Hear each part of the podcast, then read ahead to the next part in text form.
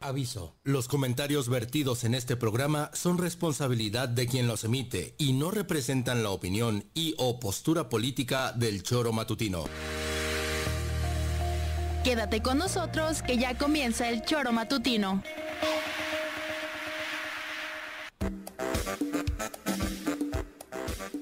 Porque somos quienes alegramos tus mañanas. Interactúa con nosotros y búscanos en nuestras redes sociales como El Choro Matutino. Sintonízanos desde nuestra página web www.elchoromatutino.com y llámanos a cabina al 777-311-6050 de lunes a viernes, de 7 a 9 de la mañana, por Radio Desafío y también por Irradia FM 103.7. Somos la mejor revista informativa del país. Somos... El Choro Matutino.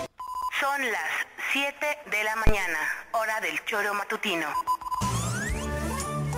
Juanjo, no son horas de llegar y menos en ese estado. Piri, mi reina linda, esos visitos. A ver a qué horas, mamita. ¿Y tú qué me estás viendo, gordito? Preséntalas. Chale.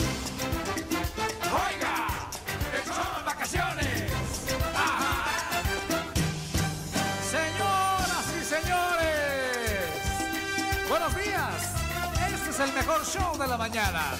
Desde Cuernavaca para todo el mundo, la mejor revista informativa del centro del país. Este es El Choro Matutino. Bienvenidos. El Choro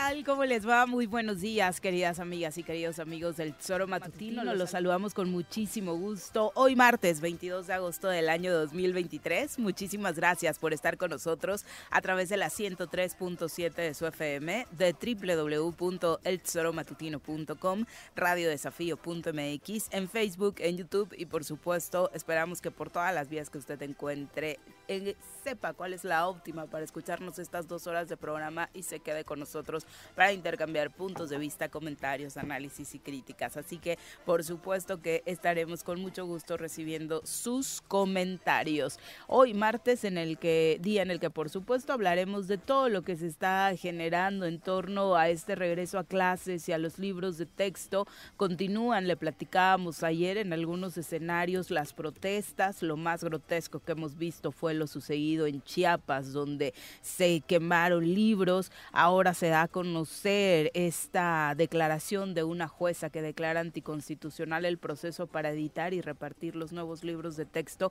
y ordena utilizarlos del pasado ciclo escolar en algunas entidades del país y que por supuesto le pondrá eh, pues un, traspié a esta entrega de los libros. La SEP, de hecho, con motivo de esta determinación de una jueza, ya respondió y señalan que no han sido notificados y que seguirán repartiendo los libros de texto en el país y bajo ese esquema, bajo ese eh, mandato, tendrán que pues practicarse las clases en el próximo ciclo escolar. Señora Rece, ¿cómo le va? Muy buenos días. ¿Qué pasó, señorita Arias? Buenos días. Nada, me sigue, digo, me sigue, ¿cómo decir? No sé, no, no entiendo, la verdad, no, no, no tengo palabras para hablar sobre los libros, ¿no? Que digan que estos libros son para, que van a, ¿cómo dicen? ¿Van a qué? Ado adoctrinar. Adoctrinar. No, al adoctrinamiento es y parte luego de los veo principales.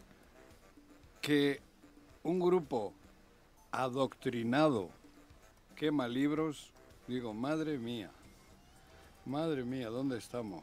Porque la verdad es así, ¿no? Uh -huh. Los que ayer quemaron libros, sin ninguna duda que están adoctrinados. Y adoctrinados de forma religiosa, ¿no? Uh -huh. Sin ninguna duda.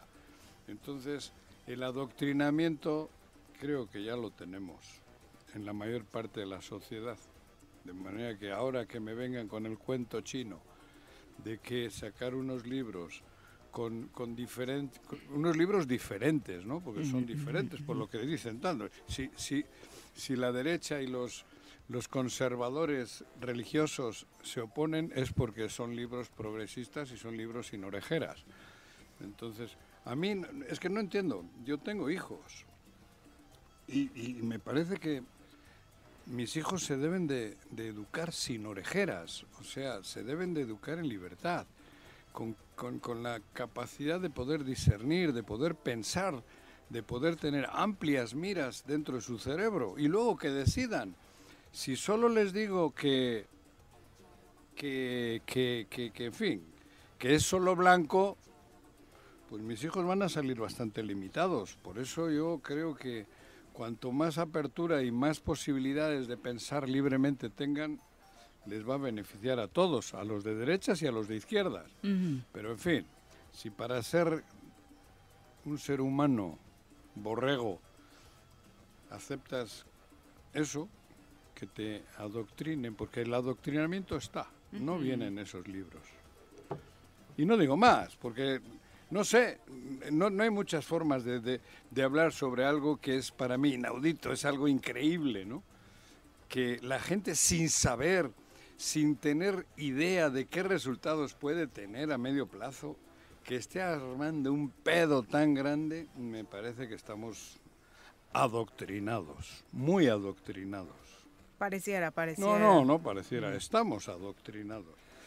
Yo creo que el simple hecho en la vida social de que en las elecciones sepan que el día fundamental es el del acarreo, no me digas que no estamos adoctrinados. Más emborregamiento que ese. Entonces, si a la gente le quitas eso y le das posibilidad de pensar en libertad, creo que el futuro sería mucho más halagüeño para México. Y no conozco el libro, ¿eh? Y ojalá nos toque verlo, ¿no? Insistíamos, parte, parte de lo más preocupante es, ver este escenario donde se queman libros, o sea... No, eso, y la gente, bueno... Y habla de una sociedad que por supuesto deberíamos cuestionarnos si va en desarrollo o no. No, es en Pepe, ¿cómo te va? Muy buenos días. Hola, ¿qué tal, Viri? Buenos días, buenos días, Juanjo, buenos días, auditorio. Y es que, pues esto se junta en el debate, eh, se junta junto, perdón, se junta con la eh, este amparo que concede una jueza para que a una semana del inicio de clases, pues detenga justamente la repartición de estos libros, ¿no? La jueza Yadira Medina Alcántara, titular del juzgado tercero del distrito en materia administrativa en la Ciudad de México, concedió justamente ese amparo y ordena a la Secretaría de Educación Pública y a la Comisión Nacional de Libros de Texto Gratuito establecer una estrategia con autoridades educativas del país para instrumentar los programas y libros de texto gratuitos aprobados. Porque no antes no promovieron un amparo, ¿no? Ya, bueno, pero ¿quién es una persona, una juez? ¿Quién es una persona? Un juez, una persona, un, un, individuo. Pues, pues la El solitario tiene la capacidad de saber ella no está, Buena parte del argumento sobre la distribución y no sobre el contenido en esta determinación, según... sí, pero bueno, si están entorpeciendo la distribución es porque no les gusta el contenido. Sí, claro. Bueno, el fondo es ese, sin duda, y lo sabemos, lo sabemos. ¿no? No, le, no le ha gustado Pero si no te alcanza, a algunos que nos han adoctrinado antes. Si no te alcanza para otra cosa, buscas el elemento, el menor de los elementos para frenar la distribución. Pero ¿por qué una persona puede decidir ahora como lo viene haciendo una juez, dice que, lo, que, que, no se pueden distribuir los libros. Bueno, amén. Amén. Habrá 10 días hábiles para impugnar esta orden. Insisto, el gobierno federal ayer respondió, dijo que no conocía de esta determinación. Eh, obviamente hay 10 días hábiles para que la SEP eh, impugne esta sentencia que según los expertos difícilmente va a llegar a ser aplicada, al menos en el actual ciclo escolar que ya inicia el próximo lunes 28 de agosto. ¿no? Eh, lo que obviamente implica que se tendrá que trabajar con estos libros de texto a pesar de que en muchas entidades, incluso escuelas, por ahí, bueno, autoridades de algunas escuelas se sumaron a recopilar libros de textos del año pasado, de ciclos anteriores, para trabajar con ellos. Son las 7 con 11, presentemos a quien nos acompaña en comentarios. Ladies and gentlemen, llegó en esta esquina de la cabina del Zor Matutino el terror de Juan José Arrece, el amigo de todas las colonias de Cuernavaca, águila de nacimiento, merengue por adopción y vaquero por decisión, un político de altura. Él es Francisco Paco Santillán.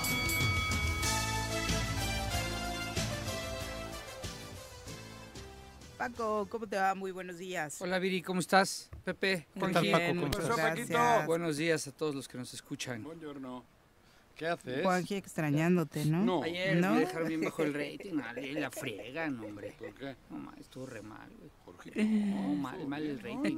No, no, yo no digo que él no, no diga Paco, cosas. eres un salvador, gracias. Deberías ser gobernador, tal vez salvas al Estado No lo de, que- no, de esto. Si el pueblo y No, no, mis no. sectores lo piden, de- Tú dices así que lo nos, haré. nos así el lo haré, rating. así lo haré. Tienes Pero no de ahora, tú llevas dos años, de llevo 10, 12. salvavidas. Eso, mira, pues entonces hay que 12. hacer una reforma para que seas gobernador 12 años. No, Salvador. no, ni que Dios de- ni que fuera Andrés Manuel. Sálvanos. Ni que no, fuera, o. Cuauhtémoc que quiere dejar a su hermano, no, Pepe, ¿cómo crees? No, Soy un demócrata. En, caleta, soy- ni en caletilla, Soy un cabrón. demócrata. Qué Salvador. Este, pero Ni ya vine a salvar el martes. Ya vine a salvarles el martes, no Qué bueno. ya llegué. ¿Cómo estás, el Paco? Bienvenido. Bien, los Bienvenido. venía, lo- los venía escuchando. Preocupados por lo que sucede en torno a la discusión sobre Sí, libros de sabes en pero las notas ¿no? que estoy viendo yo no veo cuál es la argumentación de fondo un por el poquito cual el tema sexual, el amparo. ¿no? Ah, no, ni yo, ni yo. Ah, yo pensé que el contenido, yo tampoco lo conozco. No, no. Eh, yo creo que, eh, pues es que yo tampoco sé por qué venga el amparo. Lo que no conozco los contenidos de los libros de texto. El amparo lo promueve la Unión Nacional de Padres de Familia, Familia. que es una organización bastante eh, sí, conservadora. conservadora, ¿no? siempre ha sido. Y en todos los estados está Sí. vinculada a un sector religioso, principalmente católico, Sí, ¿no? En todos los estados. Sí, aquí también, ¿eh? Hay. Sí, Sí, claro. Sí, no, estuvieron el viernes gritando afuera del palacio. Sí. Bueno, manifestándose. yo, a ver, es el tema de libros, Paco. A mí si me dijesen que estamos en Finlandia o en Taiwán, que creo que ha habido una evolución espectacular, Bastante, sí. me dijesen, oye, quieto, güey, no le cambies porque mira qué bien vamos. Pero a estas de la vela perpetua y a todos los conservadores que dicen que no, les digo, cabrón, el país más cabrón en feminicidios, la incultura, la violencia, Desaparecidos. desaparecido, no sé qué, la juventud sin brújula. Es- Estamos Adicciones. adicciones por todos los lados. En fin, y me dicen que quieren seguir igual. Pues digo, la madre de Dios, te alabamos, Señor, pero y con tu espíritu. Joder, no me déjame hacer dos apuntes. Uno, lo sabes uno, Claro que no sé, encanta. güey. Uno pero no es la joder, primera vez es que, que se dan, se da discusiones. No, no, no es la primera vez que se da discusiones en cuanto al contenido de los libros de texto, ¿eh? Pasó también con el sexenio de Peña Nieto, pasó también en el sexenio de Calderón. Así No, de pero no con Sí, esta sí, embestida, sí, no. sí, sí, lo que pasó, No, mira, no había pasado lo que pasó no. ayer. No, no, perdóname, eh, te voy a traer las notas de, lo, de los No, libros de Peña Nieto. no. No, no, te los voy a traer. Sí. Eso sí, hoy con el tema de la quema de libros, pues muchos este, Pues, no, Satán. estuvimos, no estuvimos de acuerdo. Satán, Es que de la Hubo quema de libros en Guanajuato con Aura, Sí, ¿Eh? en tiempos de Fox. Eh, sí. Hubo tema de quema de libros con, Con Aura, la- cuando- el- Pero que de además era un Y- libro y complementario. era el secretario era el secretario. y él Era una recomendación dentro de un ciclo Sí, y escolar y, mismo dentro de un grado. que no permitía que su hija Leyera. leyera ese bueno, libro, ya lo ¿no? conocemos. Era más grave. Ya lo Sí, conocemos. Pero, ¿Quién pero Carlos el debate, pero a ver, Ah. No, Carlos Abascal. Abascal. Ah, sí. Ah, el libro, Pero el libros libro de de Carlos Carlos. Sí, sí, sí, pero fue Abascal siendo secretario de Gobernación. Carlos. Bueno y Carlos malo. Quien arrancó. Sí, bueno, Carlos Fuentes tampoco es tan. Bueno, sí. ¿no? Sí. ¿no? Pero a lo que voy es, a ver, Juanjo, Dime, te tengo una noticia. qué bueno. Todos los sistemas educativos Sí. son esquemas de adoctrinamiento. De la educación pública, no en México, en todos los países son en estricto sentido sistemas de adoctrinamiento. Sí. Y cada país decide en qué sentido adoctrinar, estoy diciendo entre comillas, a sus jóvenes, ¿no? Todos. Eh, porque desde el Por momento en que eliges qué les vas a enseñar, en ese momento estás adoctrinando a los, a los, a los niños. Sí. Y eso, obviamente, el resultado, la calificación final, es la que te va a dar si los estás adoctrinando de manera correcta. Ajá. Finlandia me queda claro que está adoctrinando correctamente a sus ciudadanos. Me- me- México me queda claro que no lo está haciendo y no lo ha hecho no hoy, ¿eh? No hoy, Claro que desde, no. desde, desde hace No, tiempo. no, de hacer. Pero- Todo el sistema educativo, Juanjo, Sí. es eso, es Ya. adoctrinar al ciudadano. ¿Y qué te estoy diciendo? O sea, porque tú, tú, a ver, tú ¿Pero como padre, no? tú como padre, Sí, pero no yo prefiero adoctrinar no a mi hijo. eh, eh, eso es en la casa, educas. No, no, no, no. En la E- casa. educar, educar es una cosa Sí, y, a- escolarizar es otra. Por eso, pero yo quiero escolarizar a mi hijo sin orejeras. Claro. Escolarizar sin orejeras. Claro. Que sepa que puede que no haya Dios. Que sepa que puede que haya Dios. Que sepa que puede que sea homosexual. Que aprenda a se- cuestionarse. Claro, que, que- que pueda, que entienda que hay personas homosexuales, que entienda que somos seres humanos, que entienda que, que, que- que tenemos que ser en el, en el camino del bien, con virtudes. Todo eso yo quiero que le enseñen a mi hijo en la escuela. Sí. ¿Por qué le tienen que enseñar solo una línea? Porque, No, pues, a ver. Pero Yo, no, pero yo eso es- prefiero que mi hijo hoy les están enseñando una sola línea, ¿eh? ¿Por eso? Por- ¿Cuándo? o sea, hoy. ¿Cuál? O sea, en, en el sentido de que cuando tú, eh, cuando tú es- eh, escolarizas, voy a cambiar la palabra porque educación es mucho más amplio. Sí, sí. Eh, cuando tú escolarizas, sí. defines eh, qué líneas de escolarización les vas a dar. Te estoy diciendo, Son una línea. No, Son pero una es línea. una línea que puede tener cinco carriles o solo uno. A ver, ¿cuál es- No, no. Puede ser una autopista con seis carriles o con uno. En el aula. Y hasta ahora es ver, con uno. Pero espérame. Y, y a- y todo el mundo por ahí. pero es- el que tiene más dinero. Es que tú luego estás pensando en tus hijos que ya tienen una edad avanzada. Bueno, No, ya son grandes, no, ya están ado- adolescentes, Yo ¿no? tengo mis hijos que. Yo- por eso, los que ya He estudiaron. procurado llevarles a los lugares los donde. los dos- donde Puberto no y adolescente. Ah, ok, donde ya, no ya, los- ya empiezan a, te- a- a desarrollar esquemas de toma de decisiones. Criterio propio. Criterios Claro. propios por su edad. Pero yo, te estoy- yo me estoy yendo más atrás. Yo me estoy yendo a ver cómo, cómo defines estos objetivos, por ejemplo, para niños de primaria de 5 o 6 años, eh, de, de- de esas edades, Bueno, que es donde se empieza a forjar el carácter. eh, no lo digo yo, lo dice Freud, eh, que esos años son los que van a forjar Claro, eh, al ser hombre, humano, ¿no? Yo entiendo que en, su esas edades diría. tiene que haber una Para serie empezar, de- que conozcan su un cuerpo y que nadie lo impida. ¿No? Para empezar. En- a esas edades tiene que haber un, un conocimiento amplio de los que les van a, a educar o los van a conocimiento amplio en todos los sentidos. Yo yo no yo no soy experto en eso, pero si me dices que en una escuela, en un kinder, en un parvulario, en una primaria, les están do- eh, adoctrinando en una en un carril solo, mi hijo no va. Por eso, pero... no va. O que evitan de hablar de ciertos temas, eso- como el eso- caso eso del conocimiento de tu cuerpo. Si a mí, eh, si yo en- o sea, yo- nombrar ver, tu no, cuerpo, yo o sea, todo eso sigue Prefiero- escandalizando. me vas a- nombrar me- el me vas a- cuerpo. no, no, es- no, eso no está mal. Me vas a tachar de ¿cuál- conservador. cuál es el Yo como padre ¿Qué? preferiría esa parte, yo, Viri, yo, yo. Estoy hablando, perdóname Alex, soy en primera persona, narcisismo. Yo preferiría... Alex Gutiérrez, saludos. Es, el abrazo. Eh, preferiría ser yo quien le enseñe eso a mis hijos. Está Este, bien. Si en la lo casa, quieres hacer antes yo. en casa, Sí, está pero perfecto. si luego en la escuela... Ya dicen- llegarán sabiéndolo. No, y si dicen lo contrario de lo que tú has dicho Pues en que- casa... no, pues es que no les voy a decir una mentira. No, y Ni igual modo- allí sí. Ni modo igual- que les... Hasta ahora les han dicho un chingo de mentiras. Pero es que eso sería lo ideal, que en casa les platicáramos y que nadie les viera la cara afuera, ¿no? En el en la mundo. escuela Eso mí me también, parece perfecto. Si tú les vas a dar eso que, que les vas a dar correctamente, en la escuela tiene que ir paralelo. Porque si llegan a una escuela donde le dicen, no, niña, no, entonces ¿qué? Cámbiala de escuela. Ah, exactamente, eso dije. Ah. Pero si es pública y en todas han tenido que comulgar con ruedas de molino, aunque la cambies, sigue dogmatizada. Sí, Es porque total. las líneas de plan de estudios ya están definidas. Ah, por eso. Ah, si hay otra ahora donde se quitan orejeras, porque para mí lo que han hecho es quitar orejeras. Orejeras es la que les ponen a los burros. Y aparte es para que, vayan tampoco solo sea para adelante, una cosa que no puedan ver. ¿Qué O sea, fue? Es que, a ver, ya, ya me acordé, ya me acordé por qué fue el amparo. El amparo fue, se lo están concediendo porque la ley de educación que hizo el presidente López Obrador definía los mecanismos para definir los planes de estudio. Sí, es sobre Y, eso. y no siguió eh, de acuerdo al amparo, ya me acordé. Es la Em, ilegalidad del proceso de edición de los libros. Exactamente, no siguió las consultas y todo el proceso que habían, que la misma ley había defi- definido para emitir planes de estudio.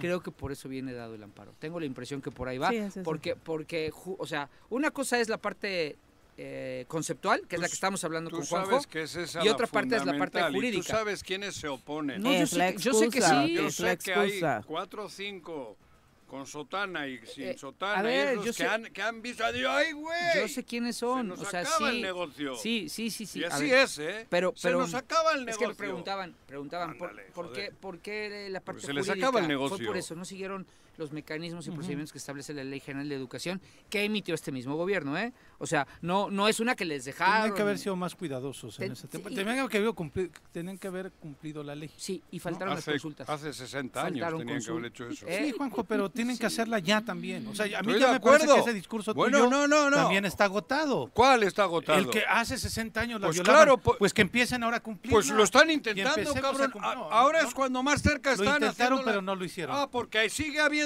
esos de los 60 años No, porque yo creo que ellos podían haberlo hecho y Ah, no lo sí, hicieron. pero A te- ver, te aquí aseguro, se hace esos proceso. 60 años de México van a pesar No, mucho todavía, bien, pero, que- pero si ellos hicieron que- una ley, que esa ley que la cumplan ellos mismos que la hicieron. Bueno, estoy de acuerdo. ¿No? Sí, O sea, me parece, pero- a mí me parece que de pronto Pero ahora hay que ser, ahora, ahora, ahora le estamos buscando la quinta pata al gato, cabrón, cuando les- solo tiene cuatro. La quinta hay que buscarle para hacerla de pedo. Y hasta ahora le hemos cortado las patas, las orejas y el rabo. Y a mí me parece maravilloso seguir Al gato. conociendo episodios de morelenses que participaron en la edición de estos libros, Sí. como un profe muy querido para nosotros, como Roberto de la Paz, quien creó el, eh, la edición del artículo Los sabores y saberes que rodean al maíz. Todo lo que van a aprender los niños es sobre el en maíz en un libro Hay de quemarlo, texto. Está eh, editado y realizado en un texto por el profesor Roberto de la Paz de aquí de Morelos, bajo la premisa de Sin maíz no hay país, un proyecto pedagógico encaminado al rescate del patrimonio cultural, que es nuestra comida mexicana y por supuesto un alimento básico para nuestro país, sustentado en las repercusiones transgénicas sobre el consumo de maíz adulterado genéticamente, cosa que es como a veces de los puntos que saltan de por qué le hablas a los niños del maíz transgénico cuando solo pueden aprender sobre el maíz. Pues hay que aprender sobre los problemas que hay alrededor Con el del maíz maíz. transgénico. ¿no? ¿Y ese en qué Claro. año está, Viri? En tercero, me parece. Tercero de primaria. primaria. Y un abrazo al profesor Roberto de la Paz, no que además está es fan del No, programa. es ¿no? que, es no que no está está mal que A ver, el. Claro. tema es que Joder, el escanda- se han Y lo otro tampoco está mal. Eh, no sé qué es lo otro. El otro es que se han que, que tu escandalizado. hija las sepa dónde tiene las de- nalgas y que déjame- nadie se las déjame tiene que escuchar. Son particularidades muy parecidas a esta. Ver- Sí. Profundizar en todo. Un, un- una persona en Facebook, y lo vio hoy en la mañana, lo Ajá. publicó ayer, pero lo vio hoy en la mañana, em, eh, sube una imagen y además de manera provocadora abre un debate. En la imagen viene lo que parece ser un contexto, un- una parte de un texto del libro de texto, del libro de texto, vaya, discúlpenme. Está bien. Eugenia es una trabajadora sexual que está preocupada de que su Ah, trabajo trans, disminuya por el aumento de trabajadoras transgénero. Además, ella solo acepta relaciones heterosexuales. ¿Esta es discriminación o esta es inclusión? ¿Ese es en donde, ¿a qué edad? En sexto. Lo Híjole, ponen. ahí- ahí me Yo no sé si en ¿eh? sexto, ¿no? Sí, ayer leía que era en el libro de sexto. Entonces lo viene así, lo publica él como diciendo, ¿qué onda? Y es que lo publica porque una mamá puso, ¿cómo a mi niño de seis años le van a enseñar esto? De- al- Señora, ¿vieron la casa de los famosos, ya señora? va- ya- Wendy ya Strand. 12. ¿Mandé? A los- a en sexto ya tienen 12. por eso, y entonces ahí viene la ¿Vieron otra la casa de cuestión. los famosos? México se volvió loco con una transexual que estuvo semanas en pantalla Que tuvo casi y los votó. mismos votos que Andrés Manuel. Ah, más o menos. Casi empata ¿no? el presidente. ¿No? Entonces, Sí. Y que también Fueron fue como tra- 20 millones, Y que ¿no? también ella confesó que fue trabajadora sexual, que sufrió abuso sexual y los niños vieron ese contenido porque vieron la casa de los famosos según los números del rating de ese programa.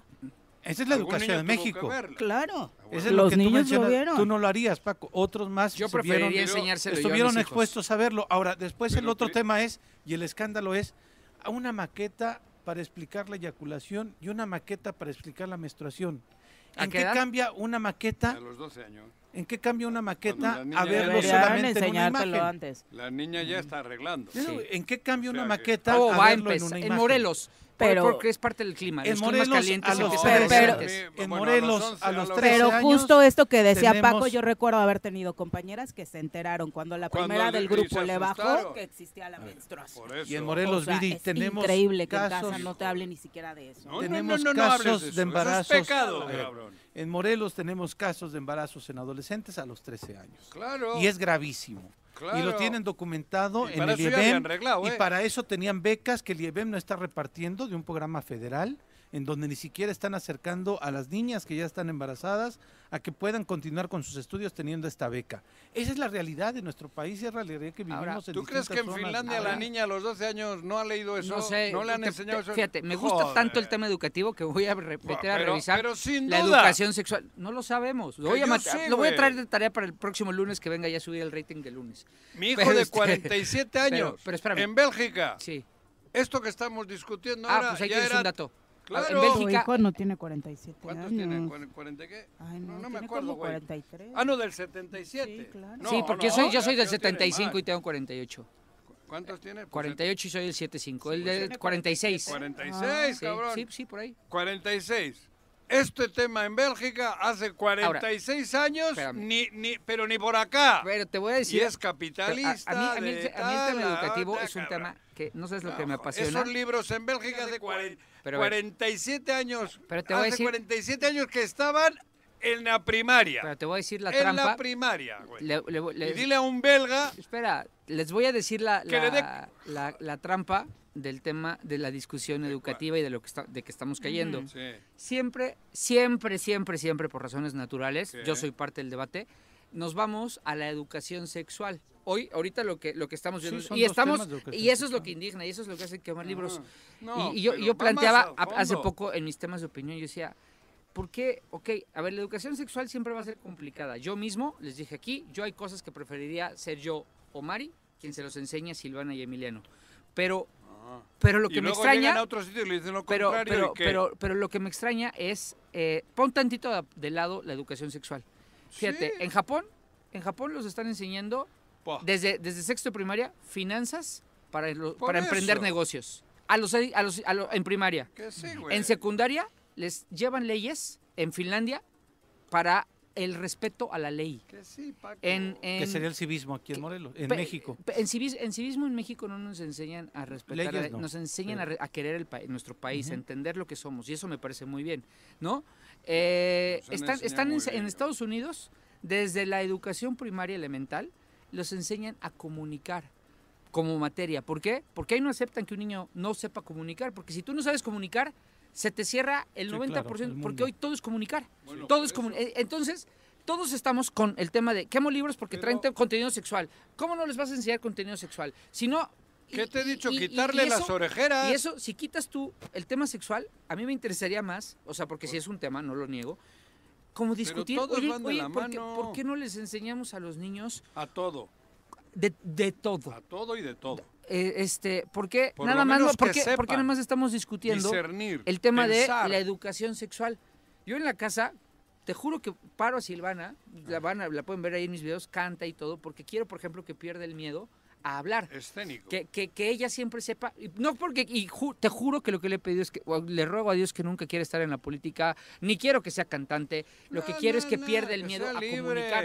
A comu- porque hoy comunicar se me hace Ahora, Paco, fundamental. es que parte del debate, tú dices, se reduce al tema de educación sexual. y Ahorita. creo que no. Este, este. Al Ay, al comunismo. Ah, al no. principio Salinas Pliego se decía que era comunista. al comunismo, al marxismo Sí. y que el tipo que vino a hacer los libros de, de texto venía de Venezuela. Es que se llama Marx entonces era de Maduro y era del, este, de, todo este rollo. Marx entonces, esa era la- eh, a eso se redujo el debate de los libros de texto al Pero- inicio de, sí, de- estate- Estoy de de acuerdo. cuando se, se la- se avienta la polémica. Estoy seguro. Y Es- entonces el estoy tema de del adoctrinamiento lo querían decir e imponer o, eh, dentro de la retórica diciendo el peje quiere adoctrinar a todos Para que sean pobres, para que sean comunistas. El viernes la señora decía Gays. para que los niños se acostumbren a tener solamente un par de zapatos, para que no salgan al extranjero a, estudiar la de la Unión Nacional de Padres de ¿Vino? Familia La que, se me asustó pronunció, el viernes, no, el yo iba viernes pasando por del Palacio Gobierno y creí que habían matado Ah. a alguien de los Esos eran los argumentos, esos son los argumentos. Ah. Y a eso se ha reducido el y debate eso- público y político. Sí. Y de pronto eh, eh, algunos personajes de la oposición de Andrés Manuel quieren ir en esa misma retórica. O sea, ni siquiera ya entrando a estas particularidades como el ejemplo que Pero nos eso, mostraba Viri, ni estas son. dos cosas este, sexuales. No, era el tema de nos quieren adoctrinar para llevarnos al Para- comunismo. Ajá. Era un absurdo absoluto. Ay, para eso ya tengo a Juan Jequito los lunes. Era un absurdo ¿no? absoluto. ¿no? Que ¿Yo por- para qué? pues, ¿Pero al quise- comunismo? No, estoy bromeando. El tema es que, si es cierto, ha sido comunismo y sexual. Sí. Pero por Y, mí y yo lo que, lo que, lo que insisto gana. tanto es, puta, hay un mundo, en el mundo globalizado, hay un mundo de temas educativos que México no está abordando y que creo que eso en un debate propositivo y de contenido y de futuro, eso es en lo que tendríamos que estar debatiendo. ¿Por qué no enseñamos a Claro. nuestros niños a que se a- a- comunicación desde los seis años? Pero si ¿Por qué no les enseñamos respeto a que la ley? no. Que, eh, no, que- ahora ya les están diciendo que no. Ah, bueno, sí. Desde hoy ya le están diciendo que no, porque tiene que ser con el catecismo en la mano. Es que Bueno, tú estás perdón, clavado en el tema religioso con- sexual, con- porque a ti te daban reglazos los curas de niño. Claro que me daban ya, ya sé, lo has dicho. Y, y por eso, claro que me daban Carmina y Don Cecilio, se Te- te llamaba, y daban de José Pinedo en, en primaria. Sí. Y me daban madrazos porque tenía que ir con las orejeras. Y sin hablar euskera. te Yo lo por eso Ese es tengo- un adoctrinamiento. Tendríamos- No, pero aparte yo me preguntaría Yo cuántos tengo lugares de este- México no están viviendo la misma situación que tú viviste hace Yo ya la tantos viví. años. Claro, ¿no? cabrón, por Hoy en México eso se está viviendo Se en muchos rincones. Por eso José. estoy hablando con conocimiento de causa, porque yo lo viví. Y por eso, gente, niños como yo, pues claro que somos medio rebeldes. Porque nos hicieron a huevo tener que ir con orejeras como están haciendo a toda la sociedad mexicana. Y algunos- genera traumas. Algunos rebeldes y otros sí siguieron en ese Exactamente, esquema, Juanjo, ¿no? O sea, algunos. También, Por eso- aunque tú estás traumado, eval- e- evolucionaste. traumas, claro. evolucionaste. Probablemente y, me quedé- Y, y agarraste una de línea. Sí, sí. Claro que se sí, te nota. No tienes que No, no, decirlo. no. Se nota. Pero no tengo Oye, duda, ¿eh? No vamos a poner Es martes, martes pero de rating. pero- vamos a poner martes de psicología. No, no, De, de terapia de Martes Gil. terapéutico, eso no martes que mis terapéutico. hijos tengan lo que yo tuve. Por eso, estoy de acuerdo. Y vienen distintos mis hijos porque he procurado en casa y en la escuela llevarles a los lugares donde paralelamente podamos tener una comunicación buena con mis hijos. Ahora, me parece que Yo los- no les he llevado a mis hijos a un lugar donde creo yo que los adoctrinan. Adoctrinar me refiero a, a adoctrinar. Bueno, pero a ver, por Yo les he llevado me a lugares parece algo donde creo importante que de los por lo libros de menos texto. no hay ese adoctrinamiento. UNICEF publicaba a inicios de año un estudio en el que hacía un comparativo sobre países que sí tienen incluidas clases de educación sexual dentro de sus contenidos, como Francia y Estonia. Los eh, tomó de ejemplo al azar, comparado con otros que carecen de estos contenidos, como la India. Mientras en países como Francia y Estonia, ambos con modelos estatales de educación sexual, los datos hablan de un descenso de cifras de violencia sexual contra menores, en la India, que carece de programas centralizados, los números son dramáticos. Cabe preguntarse, dice UNICEF, si resulta más eficiente habituar a los niños y niñas a hablar de sexo desde edades tempranas como fórmula para reducir índices de abuso sexual y embarazo adolescente, o por el contrario, mantener una lógica de negación ante los hechos que suceden a diario. Los datos hablan por sí solos. Se habla de que al menos en Francia los contenidos eh, son al menos organismo de 100 Moscú. son al menos o- o- o 100 de La Habana. horas eh, de manera eh, clara que se dedican en eh, la educación básica francesa para hablar de temas de sexualidad, además de que los contenidos cruzan transversalmente prácticamente todas las materias. A- en toda educación básica de 6 a 16 años, A ver, dice, a desde comentar algo. 1973 las escuelas del país galo imparten educación sexual. Los estudiantes reciben entre 30 y 40 horas a lo largo de cada mes, desde los 6 hasta los 16 años. Los colegios deben proporcionar a estudiantes de grados específicos de 8 a 9 condones. Se abordan temas como sexualidad, función biológica y natural del ser humano, aspecto psicosocial, emocional, diversidad cultural, orientación sexual, cambios sociales, sexuales y emocionales ligados a la adolescencia, que es justo el momento en el que cruza este, este tema, ¿no? No, no, no, tráeme ese libro, que lo tengo que quemar, cabrón. Es de Creo que- Francia, no te preocupes. Ah, Tengo a Francia, ah, tengo que nota. perdón, decir lo que hace como 20 Tengo años. que quemar ese libro. Hace como 20 años, de una escuela particular, la cual no diré nombre, nos llamaron, yo tenía una eh, asociación civil de educación sexual y prevención de VIH aquí en el estado de Morelos, el grupo CD4, que fundamos en el 98, y nos llamaron justamente porque había una problemática grave en un eh, salón de cuarto año de primaria. ¿Qué pasaba? Un niño se bajaba los pantalones y les enseñaba... este, El pilín. Sí, El pilín. a las niñas El y les- pene, el llámalo pilín. por A su los no, nombre. no, el niños- pilín, El digo pajarito, pilín, el, pajarito. y pedía que El las pene, no, tocara- joder, y pedía a él que lo tocaran. Entonces fuimos a hacer un diagnóstico y sacamos en esa primaria casos de abuso, Abuso sexual, sexual, claro. impresionante, Ya en primaria. porque el niño lo veía natural. Porque, Porque a él se alguien le lo pedía- tocaba. Lo trae de la casa. Alguien le pedía que lo tocara. Claro. Y entonces él no veía maldad en el tema.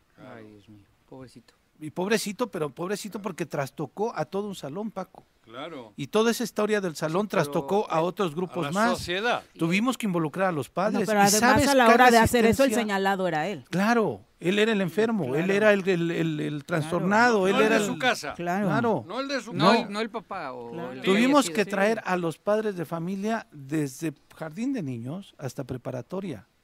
Y la resistencia de los padres de familia, muchos de ellos, para que tocáramos los temas, para prevenir temas de abuso sexual, era increíble. A mí casi me sacan a patadas en la tercera Enfermo. sesión, Tú. pero hubo padres de familia que permitieron que siguiéramos hablando con los chicos, evidentemente con especialistas este, eh, en el tema, pero es una realidad. Joder. Los temas de abuso ¿Cómo sexual son increíbles en nuestro estado, que- en nuestro país, provocados desde la familia, principalmente por familiares, por gente del primer sectores. círculo, y, pero principalmente por el Sí, primer círculo, Y Juanjo. otros sectores donde Sí, crees donde que tu creen- hijo van a estar a toda madre Sí, sí, sí. y les tocan los Hablamos de la iglesia católica, más. ¿no? Y en otros más. Pero eso Círculos de Eso hay que confianza. borrarlo rápido. Hablamos del profesor de taekwondo o de artes marciales que además se fugó de aquí de el, eh, que daba clases en el en un instituto el, el- el del deporte en el Parque Revolución el que por generaciones que Ah, no, claro.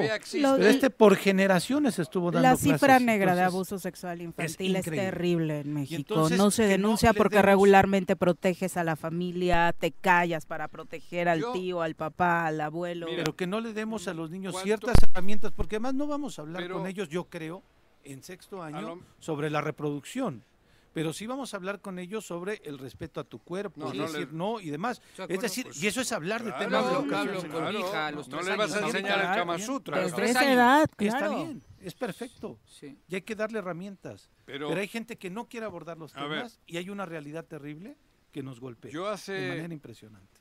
Hace 40 años, más, hace 50 años, íbamos a la playa y mi novia andaba en toples. Allá. Todas andaban, an- an- an- bueno, anda- ¿Hace la- 50 años ya? Sí, yo iba con mi novia, la Digo, mamá yo viví en. Barcelona, ¿lo sabes? Y sí habían en No, toples. no, pero en la playa no estoy hablando detrás de una roca, no, no, en toples. No, sí, sí, sí. Y todo el mundo ve las tetas con normalidad, Ajá. porque van en toples. No, no, no, no es que le ves el escote y ya te masturbas, porque ya te has acostumbrado. Ves que es una mujer que tiene ese cuerpo. Sí.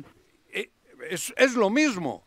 Si los niños ven con naturalidad todo esto, E- eso El es cuerpo muy humano. polémico, ¿Por qué? estás diciendo, pues ¿Por no qué? todo el mundo acepta que... Ah, bueno, sea, es que no, a- aquí o sea, no. todo el o sea, no todo el mundo A- aquí aceptaría no, tu argumento. pero yo te estoy diciendo el ahí- yo resultado. ahí, claro que estaban ahí todas en Pero el resultado, y tú, no, al y principio, y, y tú al con principio, tu mentalidad estarías jodido. No, al principio Claro. sí, sí me quedaba bien. Ah, ¿no? por eso. Ya después te acostumbras, después Es- de un año ah, de vivir ahí. pues, eso, ay, bueno, ¿Y qué te estoy diciendo? Y los niños crecen de otra manera. Difícilmente va a tener un problemas una mujer porque se le ve al escote. Ah, es cierto. Nadie. Aquí le ven el escote y se masturban. O la- O- o- o la- junto sí, a ella. o tratan de tocarla, Eso. un tema así, Por claro. eso te digo que todo va de la mano. Por eso he puesto ese ejemplo. Sí. Por eso, pues, si de niños les vas llevando en el camino, con naturalidad, no pasa lo que estamos viviendo hoy, creo yo. Entonces, si estos libros, el pedo es la sexualidad, viva, viva la enseñanza. Uno cabrón. de los problemas. Bueno, uno. Uno de los problemas. Y, y lo otro, lo otro, ¿cuál es? También, en general, ¿sabes cuál es? Que se eduquen sin orejeras. Quieren educar a en con libertad, orejeras. en Punto. libertad, educación en libertad. En libertad. Pues sí, pero es que eso, lo- eso, Porque esa es la de Finlandia, ¿eh? sí, claro. No estoy hablando de Cuba, ¿eh? Estoy No, hablando no, de no, Finlandia. Y a lo mejor allá no se meten en, o sea, hay una educación bas- eh, basada mucho en el tema científico, no, no, no, no se meten en tantos rollos, ¿no? Eh, por- claro. por, ejemplo, a mí me llamaba la atención, eh, yo, sí- yo, yo soy pro enseñanza de la historia de tu país, ¿no?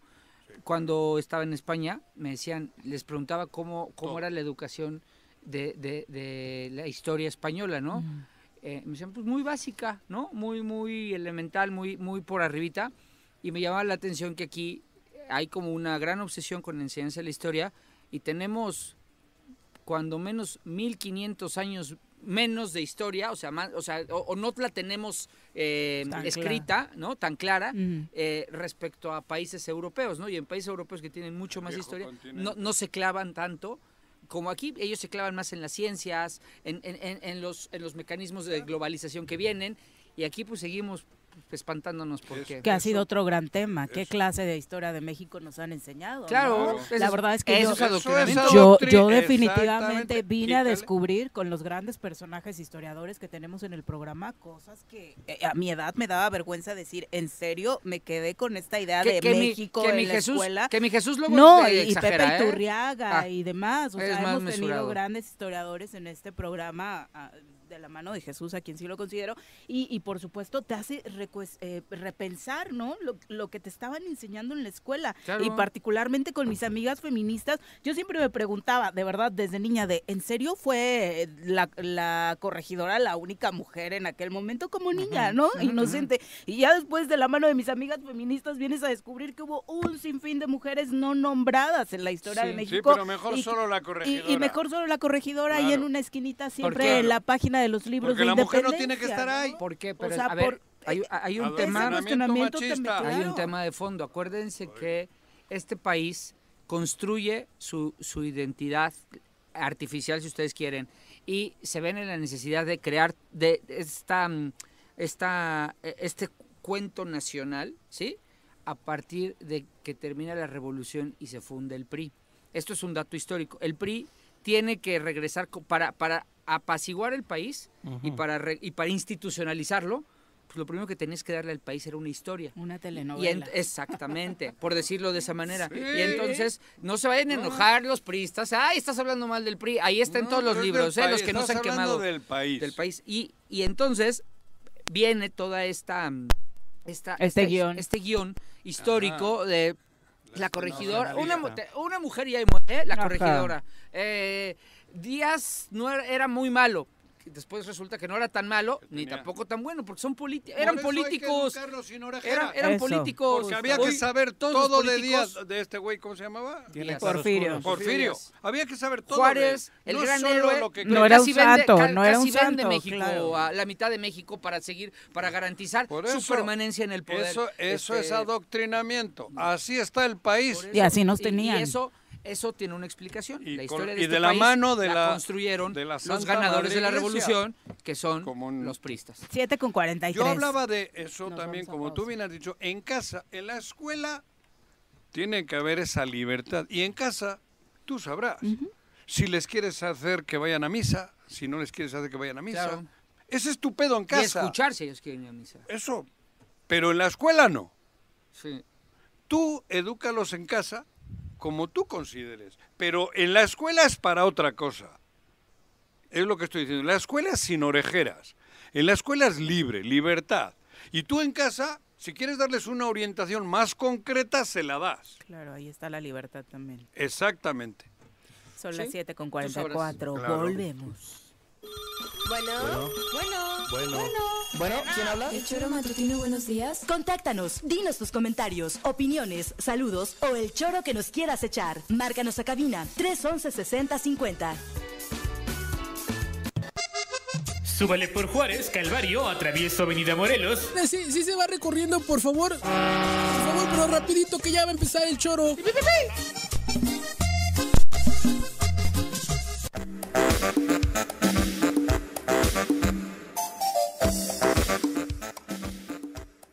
Las 7 con 47 de la mañana. Saludamos con mucho gusto a través de la línea telefónica a Raúl Israel Hernández, Ombudsperson de Morelos, a quien como siempre recibimos en este espacio con agrado. Ombudsperson, buenos días.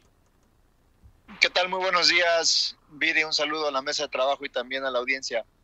Oye, eh, interesados en conocer, por supuesto, en términos más claros, porque de pronto hay algunos asuntos legales o términos legales que se nos escapan y la información para nuestro auditorio y para nosotros obviamente también es importante respecto a esto que anunciaba ayer la propia comisión sobre eh, que remite este expediente de queja de víctima de feminicidio a la Comisión de Derechos Humanos eh, Nacional por un acuerdo de atracción. Así es, Viri. La Comisión Nacional de los Derechos Humanos ejerció su facultad de atracción respecto de esta investigación que nosotros iniciamos de oficio luego de las declaraciones y los señalamientos tan graves que se hicieron al trabajo de la Fiscalía General del Estado de Morelos. El motivo de esta facultad de atracción es, eh, en esencia, porque en los hechos participan autoridades de dos estados de la República, en este caso de la Ciudad de México y de aquí de Morelos. Hablamos del caso Ariadna para tenerlo claro. Hablamos del caso Ariadna para tenerlo claro. Exactamente, hablamos del caso Ariadna. El segundo motivo es porque trasciende al interés de la entidad y también a la opinión pública nacional. Aquí lo que a nosotros nos ha llamado la atención es que estos tres motivos por los cuales la CNDH ejerce su facultad de atracción han prevalecido desde que inició este asunto, desde que fue inclusive mediatizado, es decir, desde noviembre del año pasado. Llama la atención que más de nueve meses después ejerza, decida ejercer su facultad de atracción la CNDH en un contexto pues enrarecido por todo lo que ha acontecido, eh, particularmente por la eh, detención del fiscal general del Estado, justamente por eh, situaciones que están relacionadas con este asunto, Viri. ¿De qué manera va a influir en la investigación del caso esta decisión? Mira, nosotros cuando iniciamos la queja pedimos el informe de las autoridades tanto de la Ciudad de México como de aquí de Morelos, así como que nos remitieran su respectivo trabajo, sus dictámenes, para poder confrontarlos y ver si los señalamientos que se hicieron desde la Ciudad de México eh, eran eh, pues eh, razonablemente fundados. La Fiscalía de Morelos nos mandó su informe, nos mandó su dictamen, con evidencia fotográfica, con los análisis eh, eh, correspondientes y también con el material de criminalística. Un documento de aproximadamente 100 eh, fojas y por parte de las autoridades de la Ciudad de México, específicamente del Instituto de Ciencias Forenses, que depende del Tribunal Superior de Justicia de esa localidad de la Ciudad de México, nos mandó un trabajo constante de solo tres hojas sin ningún complemento que sustente las conclusiones a las cuales arribaron.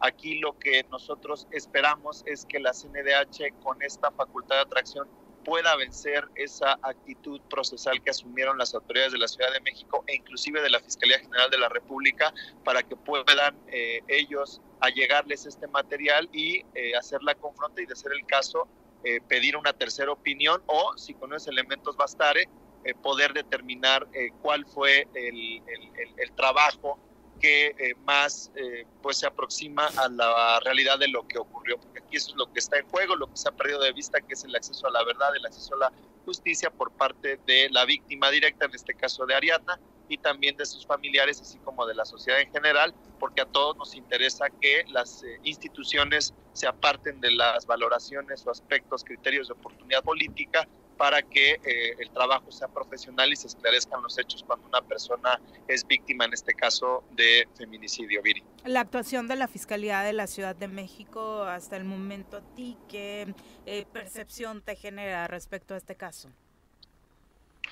Que no han transparentado su trabajo, Viri, porque a pesar de que le requerimos y nos reconocieron competencia en tanto que nos mandaron este dictamen de tres fojas sin complementos, sin sustentos que conforme a la ley debería de tener, eh, luego de que insistimos, eh, rechazó nuestra competencia eh, de manera incongruente, porque desde mi punto de vista, quienes estarían en todo caso interesados en transparentar su trabajo para demostrar eh, estos señalamientos que se hicieron, pues precisamente son las autoridades de la Ciudad de México. Sin embargo, no obstante que hemos requerido o requerimos en su oportunidad en varias ocasiones, no eh, transparentaron su trabajo, tanto las autoridades de la Ciudad de México como de la Fiscalía General de la República, y pues eso genera una, una preocupación de que pues esté ocultando alguna información necesaria, insisto yo, para el esclarecimiento de los hechos relativos a la causa de muerte de la joven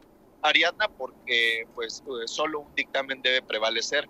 Eh, sin embargo, sin tener los dos para poder hacer las valoraciones, pues difícilmente eso va a poder conseguirse. Sería un tanto contradictorio que tú percibas esta actitud por parte de la Fiscalía de la Ciudad de México cuando por otro lado se ve toda la intención de la Fiscalía en buscar justicia en este caso. Tan es así que inicia este procedimiento contra el fiscal de Morelos.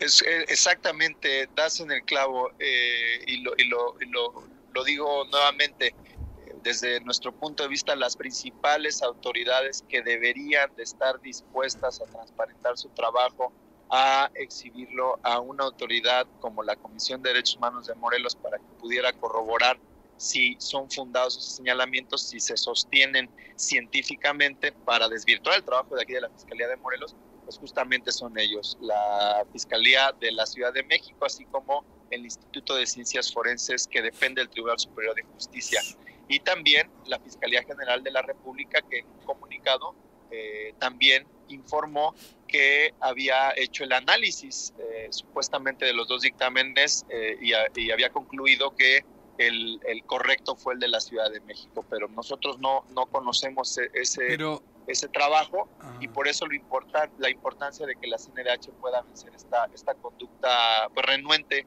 de las autoridades de la Ciudad de México para transparentar su trabajo. Israel, hola. Oye, es que suena tan sencillo como, digo, lo estás diciendo tan sencillo como que, bueno, yo que estoy medio güey, no entiendo por qué no lo hacen. ¿Qué, ¿Por qué no lo hacen si es tan sencillo? Si tú que eres el presidente de la derechos, de, de, de, la de derechos humanos, lo dices con tanta sencillez como decir, aquí hay una taza y aquí hay otra, y, y la diferencia es esta, ¿por qué no lo hacen? ¿Por qué no pues dejaríamos todos de especular? Yo diría pues que se joda Hay que tomar en cuenta el contexto en el que se ejerce esta facultad de atracción, eh, insisto, luego de nueve meses que se pudo hacer. Es más, eh, un familiar de la víctima, de Ariadna, le pidió expresamente a la CNDH que ejerciera esta facultad de atracción a inicios de este año y no lo hizo. Viene a ejercerla ahora en el contexto tan enrarecido, tan politizado, en donde invariablemente tenemos que eh, eh, pues traer a, la escena la detención del fiscal general del Estado, insistimos por declaraciones que tienen que ver con, con este caso. Esto, desde mi punto de vista y coincidiendo con, contigo, Juanjo, eh, lo que genera es eh, eh, que se está comprometiendo la credibilidad de todas las instituciones del Estado mexicano.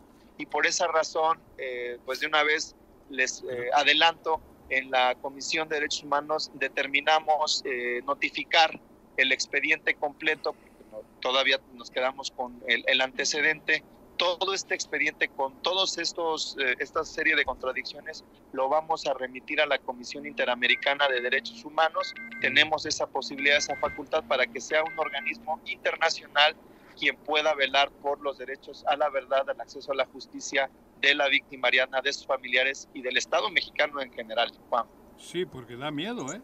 Lo que se está viviendo, bueno, si ya de por sí estábamos todos cagados de, de, de, eso, de miedo, ahora con más razón, porque te pueden manipular cualquier cualquier eh, situación. Pues es lo que ha pasado. ¿Eh? Pues es lo que ha pasado en torno a Lo que está pasando. Por eso, Creen que somos tontos, ¿Eh? Creen que somos tontos. Y finalmente, Raúl, no faltará que salga a decir que este es un paso más que das de manera particular para tratar de salir en defensa del fiscal de Morelos, porque eres parte de su grupo o cosas porque son amigos. Pues mira, yo respeto siempre esas manifestaciones, eh, están en, el, en, la libertad de, expresarlas quienes las realizan. Eh, sin embargo, el trabajo de la Comisión de Derechos Humanos, ese sí ha sido muy transparente, está para la consulta de todas y todos. Y bueno, tanto en las investigaciones como inclusive en las impugnaciones de leyes ante la Suprema Corte de Justicia de la Nación, en donde se ha dicho que se utiliza la Comisión para fines políticos, pues ha sido el máximo tribunal quienes nos han dado la razón y eso legitima no nada más jurídicamente, sino también moralmente el trabajo que hacemos desde la Comisión.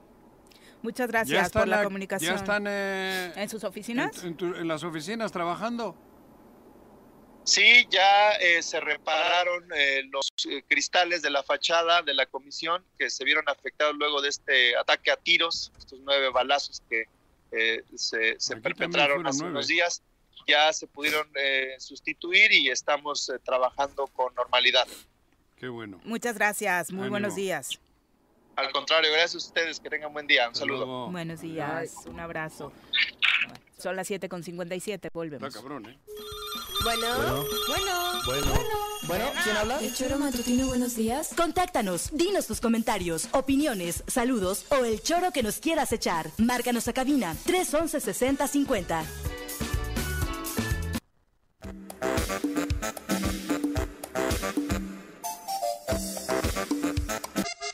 Súbale por Juárez, Calvario, atravieso Avenida Morelos. Eh, Sí, sí se va recorriendo, por favor. Pero rapidito que ya va a empezar el choro.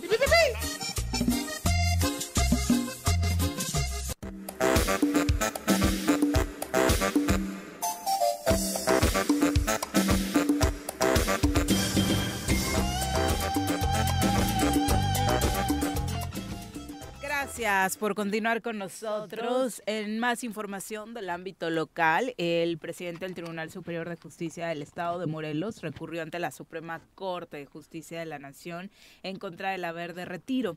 El magistrado eh, Luis Jorge Gamboa presentó esta controversia constitucional en contra del decreto Su principal promotor. 1102 ¿Quién la propuso? promovido por los poderes legislativo y ejecutivo que busca particularmente anular el haber de retiro de los ex magistrados. Pero si él lo propuso. pero a ver, es aquí, que... aquí vino estos micrófonos para pedirlo del haber de retiro. Por eso... Cabildeó hecho- en el Congreso de para hecho, pedir el haber de votos, retiro. votos que consiguió de, de magistrados que para que él presi- para que él fuera presidente se debió a que él les, propu- les prometió que iba Eso, a conseguir la- el haber de retiro. ¿Una promesa de campaña? De Sí, él, o sea, sí. de, de él, o sea, pero de verdad, o sea, porque Sí. también ganar ganar el poder judicial se gana con, con votos, ¿no? O sea, Claro. pues, A mí no es me así. gustaría, Pues una, Paco, fue una de- de mañana entre pares. que ni se la esperaba él. Eh, ¿Tú sabes qué es el haber de retiro? Juan? ni puta idea, Bueno, perdón, ni ¿por qué no nos explicas, Paco, El- si lo sabes? Porque el haber de yo creo que mucha gente no conocemos el yo solo sé que el haber de retiro lo propuso él y ahora lo quiere impugnar, lo quiere quitar. El, Es el- que el fondo es donde no entiendo. Haber de No retiro, sé qué es, por, pero por no más polémico que sea, es, es una especie de pensión, por llamarlo de alguna manera, Ajá. para los magistrados que después de 14 años salen de su, de su... Porque traen restricciones de trabajo los magistrados cuando salen de sus espacios de su espacio laboral, cuando dejan tras 14 años de haber sido este funcionarios. No pueden ocupar un cargo Samuel público Sotelo ni no litigar en jubilado cuánto tiempo. Eh, en tres años, según En yo. tres años. Según yo, el- eh, no me recuerdo el tiempo A ver, exacto. pero- Creo que eran dos. Dos. No, no sé, pero Entonces, igual estoy equivocado. En principio es una especie de, vamos a dejar una especie de pensión por un periodo determinado eh, para que para que ellos puedan te- seguir gozando de, de- de un ingreso en tanto pasan periodos y también pasan por una serie de, de procesos, Filtros. de, de- posteriores a, a dejar su encargo. Este haber de retiro ya podrían haberlo eh, ejercido, tener su derecho a ejercerlo Arenas, Ajá, Jaso Jaso, y los Norberto. otros dos. Norberto y... no está faltando alguien. Sí, nos falta alguien. ¿Es una mujer? No. No, no recuerdo. Bueno, estos cuatro que recién salieron Sí. en esto, que un mes más o menos, podrían haberse sujetado a este haber de retiro. No están en Sí, eso. es que fíjate, ya el Congreso lo vota, porque, porque eh, el presidente del tribunal solicita al Congreso y mete la iniciativa para que se le apruebe. Gamboa. Gamboa lo logra, que fue algo que él comprometió con sus pares, porque entre magistrados son pares, para que le dieran la oportunidad de ser él quien encabezara el tribunal. Lo consigue. Pero, oh sorpresa, tenía que regresar al Poder Judicial para que se hiciera un reglamento. Que este fue un problema que se dio cuando, cuando ya iban de salida los, estos cuatro magistrados. Sí. Ah. Antes del receso pasado tenía que dejarse hecho un reglamento de cómo operaría el ¿Cómo haber de retiro. eso? Jurídicamente hablando, los reglamentos los hace la institución, por a grandes rasgos, la institución sobre la que recae la ley. En este caso es el mismo tribunal quien tiene que hacer el reglamento para que opere. Por eso no lo habían podido cobrar estos cuatro magistrados. Y ahora Y ahora pues ni reglamento y ahora está impugnada. La propuesta del mismo. metió una controversia. Con- Él mismo Sí. dijo, ¿no? Sí. Ahora, ahora me los Pero, chingo. pero lo que no entiendo, así. así, es que lo que no entiendo es cuál se- es su argumento. O sea, no sé si ya lo entrevistaron a alguien. No, aquí no. Porque sí me gustaría No, conocer no el argumento. saluda, o sea, yo entiendo. No, pero no ha hablado del tema, digo, Yo- yo- que en los próximos días. Yo entiendo que va a, pu- pudiera decir eventualmente que, que mm, eh, está cuidando la situación financiera del, con- del Poder Judicial, pero Pero pues Pero entonces si lo la hubiera hecho antes. ¿no? O sea, es lo único que yo no entiendo. Lo único que Esto yo no entiendo y me gustaría conocer su punto de vista ¿La de es? Ah. de Jorge, es por qué una ley que él propuso ahora la La controvierte. quiere quitar. Y además, hasta donde entiendo, se le aprobó como él la pidió. No es que los diputados le metieran mano No, y dijeran, no, es que pinches 100%, diputados me sí. metieron ahí cosas que yo no les pedí. con ellos Eh, o sea, y le aceptaron.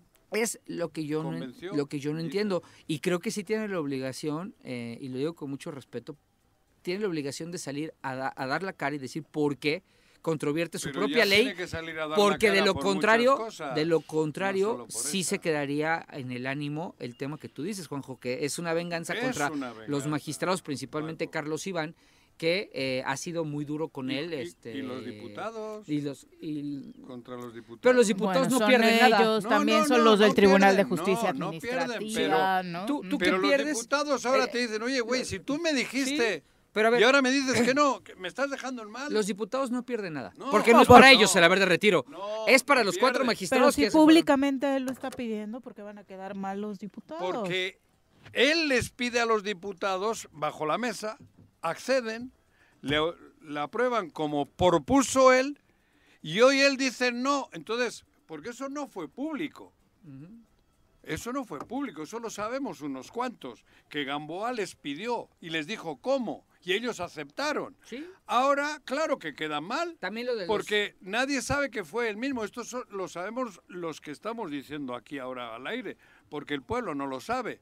Entonces, los diputados, parece Sí, a que ver, los de diputados retiro- aprobaron algo. El haber de su- retiro es polémico, ¿eh? Sí. Yo Claro, traté de, poner, por de eso meterlo digo- cuando fui diputado y es muy polémico, me ¿eh? están comentando- Claro, es no digo que premio- sea eh, no digo que sea algo que fluye Pero muy bien en la parece que sociedad. fueron los diputados los que los propusieron Por y no eso- es así. eh, a exacto, eso me refiero, que quedan mal los diputados. Es- exactamente, pero y las porque diputadas. la Me mencionan que el haber de retiro es la pensión automática al finalizar su periodo, ya no debe de gestionarlo ante el Congreso. Nace la figura del magistrado en retiro, cuyo beneficio es seguir en la nómina del Poder Judicial Sí. con el pago de su pensión. Sí, eso dije, es Es certeza Sí. para una persona Más que entregó fácil. su vida a la carrera judicial. Sí. Es vitalicio y heredable a esposa e hijos, que es parte de la polémica. está topado. Para los hijos en casos especiales. Está topado, ¿eh? Y eso en caso de que la esposa no tenga una forma de sobrevivir. Que no, ¿no? viva con otro. El haber de retiro es para Ah, perdón. el haber de retiro es para todos los que cumplan su ciclo completo, los 14 años que Sí. establece la ley, ¿no?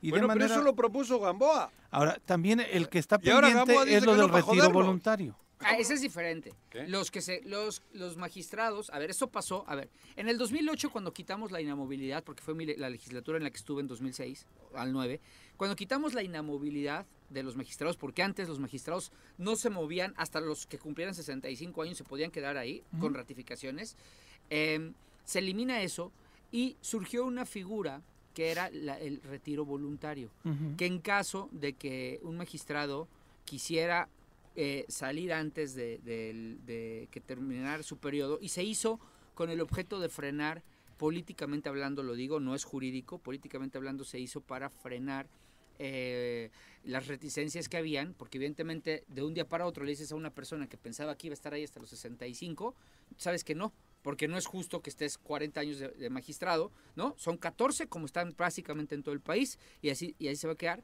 Se creó esa figura del retiro voluntario, que es que un magistrado puede decir, ¿sabes qué? Yo por razones personales estoy ya cansado, creo que ya no estoy en las condiciones para seguir impartiendo justicia, Me voy. y entonces entran en el esquema de igual del haber de retiro, que es, lo decía yo, es una especie de pensión. Ojo, yo no estoy diciendo que sea, para que no vaya a empezar uno que otro malqueriente mío a decir que estoy, yo- es, es- no es fácil de explicarle a la Sí. sociedad. Estoy de acuerdo, pero no estamos hablando de eso. Estamos hablando de cómo la persona que lo propuso, que convenció a los diputados, que se los pidió, que les dijo a los magistrados para ganar el Poder Judicial, yo lo voy a gestionar, es la misma persona que hoy lo está controvirtiendo. No se vale el argumento de, ah, es que voy a afectar las finanzas del Poder Judicial, porque no se va a valer, no se va a valer, porque eso lo hubiera hecho antes. Eso eso hubiera sido en el momento en que propuso la iniciativa. Me parece que es una reacción, parece personal, visceral, ante la denuncia de- del magistrado Carlos Iván Arenas. Es que por eso te digo que me ¿No? gustaría conocer la, la, la, la lógica. de Pero pasa, Pero pasa a afectar a medio mundo, ¿no? No, a- afecta, es que no. Para Los empezar a estos cuatro, directamente, pero después, Después los que vendrán vengan. otros, ¿no? Los 14 que estén o los 12 de los 10 que estén. Hasta el Pasan mismo. a ser- hasta el mismo. Hasta el mismo se Bueno, pero él, él, él A mí me parece que es una respuesta política, evidentemente. Claro, o sea, por eso ya digo. esa parte de que yo yo pensaba está cantinfleando, pues no, no está cantinfleando, está correspondiendo que a sus momentos estamos. y a sus intereses políticos. Pero- En el para- estado es de que los caprichos. Pero ¿no? por eso te digo, Ahora, ve dónde vivimos, Pepe, tú Paco. Sí. Ve dónde vivimos. ¿En qué situación estamos, güey? Sí, sí, que está- una esto- esto persona locura, hace ¿eh? rato, esto es de locura. está de locos. Esto está ya no, no es ingobernabilidad. ¿Cómo se le dice? Ingobernabilidad. No, esto ya, ya, ya tendrá Esto- otro nombre, ya es Esto es cachondeo.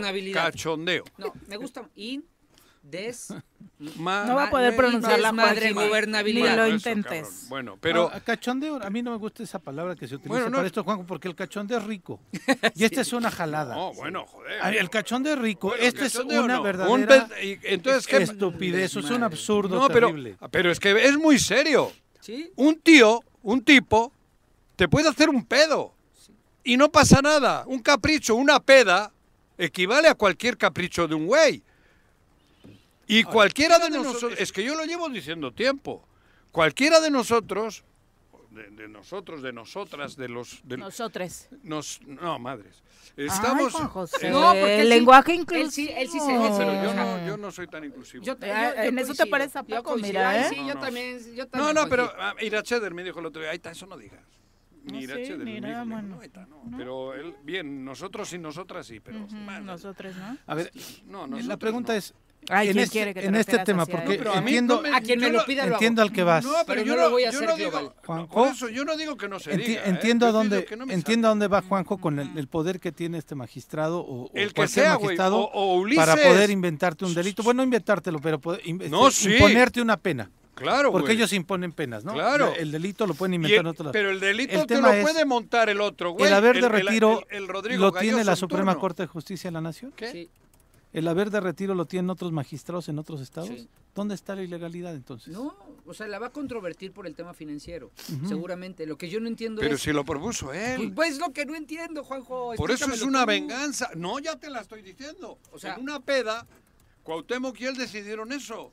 No, yo creo... probablemente. Digo, Es voy que- a poner probablemente. Para que no Ah, me- es que Carlos Iván también habló en contra del hermano de Cuauhtémoc, ¿verdad? Sí, Es que, Ay, pero sí ven, ven qué situación estamos. De Ulises Galloso. Ulises. Ulises. El, el- el- el- O el su asesor, símil- Ulises Bravo, asesorado por Galloso. El símil de Galloso es Ulises, eso Sí. no cabe duda. Ulises y su clan te crean un delito. Te lo crean. Con la ayuda de las policías en turno, los que sean. Te lo crean. Y luego cae en manos de este. O de estos. Digo, No, esto, es que es una situación ¿qué terrible. estamos viviendo, Juanji? Ahora se le ha ocurrido decir, no, no, lo que yo te propuse no, güey. Esto lo quitamos ahorita, porque, por, por- no sé por qué, porque me, me tocaste los huevos. Sí, porque a ver, ojo, ¿eh? En Es este capricho. momento solo hay cuatro afectados, ¿eh? Son los cuatro Arenas magistrados es que- uno, ¿no? Arenas es Y uno. Arenas es el que le- le- Norberto, le demandó, ¿por qué? eh, po- el que le dijo que le había pedido que cambiara Eso, una sentencia, casi ¿no? nada. Y también que habló con Ulises, habló y Ulises evidenció Bravo. su- eh, Galloso evidenció Ah, Ulises Galloso. sí, evidenció su, su llamada, ¿no? Lo grabó, grabó al magistrado Carlos Iván y lo dio a conocer además. Así O que sea, dio más nombres. Ajá. Presumiendo la grabación. Sí, porque porque Eso lo sacó a ver, un policía, ¿no? Sí. En un chat. No, no, no, lo Lo sacó el mismo filtraron Ulises. troles. Eso mismo lo- lo filtró. Lo sí. filtró él porque decía, Ah, porque decía es que a mí me está amedrentando, me está chantajeando porque quiere el haber de retiro. Pues sí, pues está yendo. que- Claro que quiere, o sea, si pasaste 14 años en una institución, oye, dedicaste tu vida a una institución, yo creo que sí se está topado y debe de toparse con moderación y austeridad. Pero tampoco te puedes olvidar de alguien que, o sea, que, que destinó 14 años a servir a- en una institución. No, pero eso no, no está a Y- debate. De acuerdo, pero es- y Eso tienes no razón, y eso es hasta polémico, ¿no? Pero No yo, está a debate, ¿eh? yo también, es que, mira, creo que sí Pero sería lo que muy está importante. debate conocer Es lo la que se opinión, vive en Morelos, la opinión del por qué Jorge toma una decisión de esa naturaleza. Insisto, si, si su argumentación va a ser, tengo que cuidar las finanzas del Poder Judicial, ¿Para qué la felicidades, propuso? pero ¿para qué la propusiste?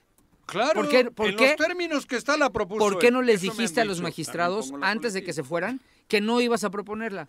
O bien, a los o diputados. por qué cuando estabas en campaña tratando de conseguir los votos de tus pares, ¿por qué no les dijiste que todo menos saber de retiro? Porque se los dijo. Y, y- y todos Y sabíamos, y, to- diputados. y todos porque vivimos ese proceso de cerca, sabíamos No, que si alguien tenía vivimos. la capacidad política de convencer al Congreso para obtener el haber de retiro, era Jorge. Claro. Porque tiene un gran manejo Y político. lo Es, hizo. es bueno, ¿no? Era. Bueno, entonces, eh, Era. entonces, Digo, para mí era. ¿Cuándo, cuándo se aprobó lo del retiro Ya, voluntario? ya está en el retiro. apenas este eh, hace la- lo impugnó Cuauhtémoc también, digo, lo vetó y hace como dos meses. ¿Qué más es una menos. jugada? Jugada de fondo. Sabíamos que cuatro, ¿cuántos magistrados estaban a punto de... Ahorita hay 10 vacantes de magistrados. Hay 10 vacantes Y hay de magistrados, pero cinco más o seis que querían... que quieren retirarse. Que están en ¿Cuál es la movida política de esto? Pues no permitir No que- permitir que lleguen cinco magistrados más Ajá. que no están en el esquema de los 10, Controlado. porque entonces tendrían un Tribunal Superior de Justicia, no sé si adverso o no, ¿no? No sé si de, de manera Sin control. distinta al de, al de- Sin a la línea política que tiene Sin el magistrado presidente. Te voy- En este momento solamente cuatro magistrados están respaldando a Jorge Gamboa. No, tres con- más Jorge. Tres más Jorge, sí, Sí. Castera, Y la amiga de uno de ellos, la es- juez. no, no, no, la juez, pero Ah, ella no bueno, está en el, en la el pleno de del de tribunal. Digo, es que este tema lo tenemos que ver de fondo. Sí. Completamente, no es una cuestión de debatir una ley. Es Pero- una situación de querer mantener, seguir manteniendo el Pero control si del es lo Tribunal mismo que la Superior de fiscalía, Justicia. Así es cierto, Pepe. así tal cual O lo sea, acabas de es que es eso, Juanjo, lo que Es le lo tenemos mismo, que no tenían gente. control de la fiscalía no y había están- que hacer algo. no No, están- van- no iban a tener el control de la madre no están esta, y había preocupados, que hacer algo, no está lo preocupado por las finanzas del ¿Qué Tribunal va, Superior de hombre? Justicia. Están No preocupados está por preocupado por, otra control. cosa, sino lo que están haciendo es, al, no- al impugnar este tema del, del, del, del- del retiro voluntario, Sí. bueno, Juanjo, tú lo sabes, qué bueno, eres un genio, hay que decirle a la gente. Ah, perdón, Ah, ve, ahorita adelante. regresas. Sí, a su edad ya no lo tengas aquí. Ya este, no, ya sin no pañal. retiene. No, sin pañal. ocho con 17, vamos a pausa, volvemos. Súbale por Juárez, Calvario, atravieso Avenida Morelos. Eh, Sí, sí se va recorriendo, por favor. Por favor, pero rapidito que ya va a empezar el choro. El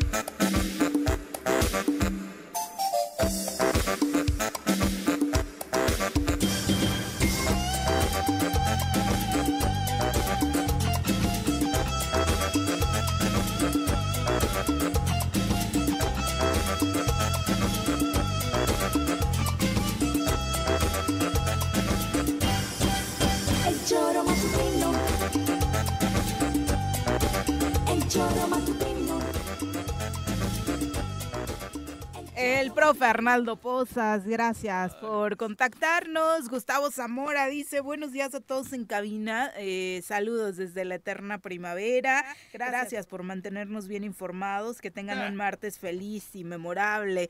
Chacho Matar, saludos, muchas gracias por acompañarnos. José Luis Portugal nos abraza desde Tepalcingo, muchas gracias. Bien. Genaro Sánchez, saludos, dice acá escuchándolos, eh, saludos a todos los soreros del mundo.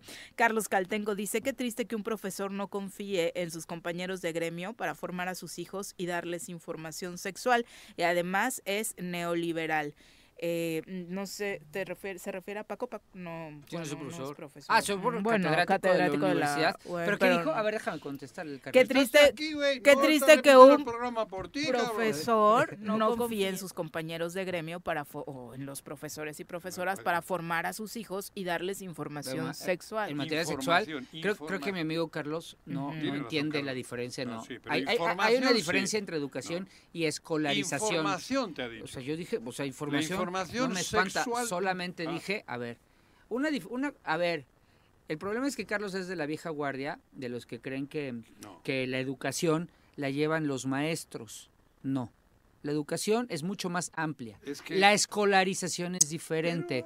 y en no mi caso, en mi caso, no, no, No yo estoy dando la argumentos. escuela Tú, a ver, dar- Juanqui, no quieras subir, eh, este, no quieras Carlos subirte un pleito y no te No, metas, no, vieja. ay, Carlos tiene ¿no? razón. Este, El- viejo, el- perdón. Corrección, sí. Este- Que Carlos tiene razón en esta. No, ¿Cómo no, cabrón? ¿por La qué? escuela también tiene ¿Por qué? que orientar. A ver, a ti, ¿Cómo no, por- cabrón? yo no dije que no.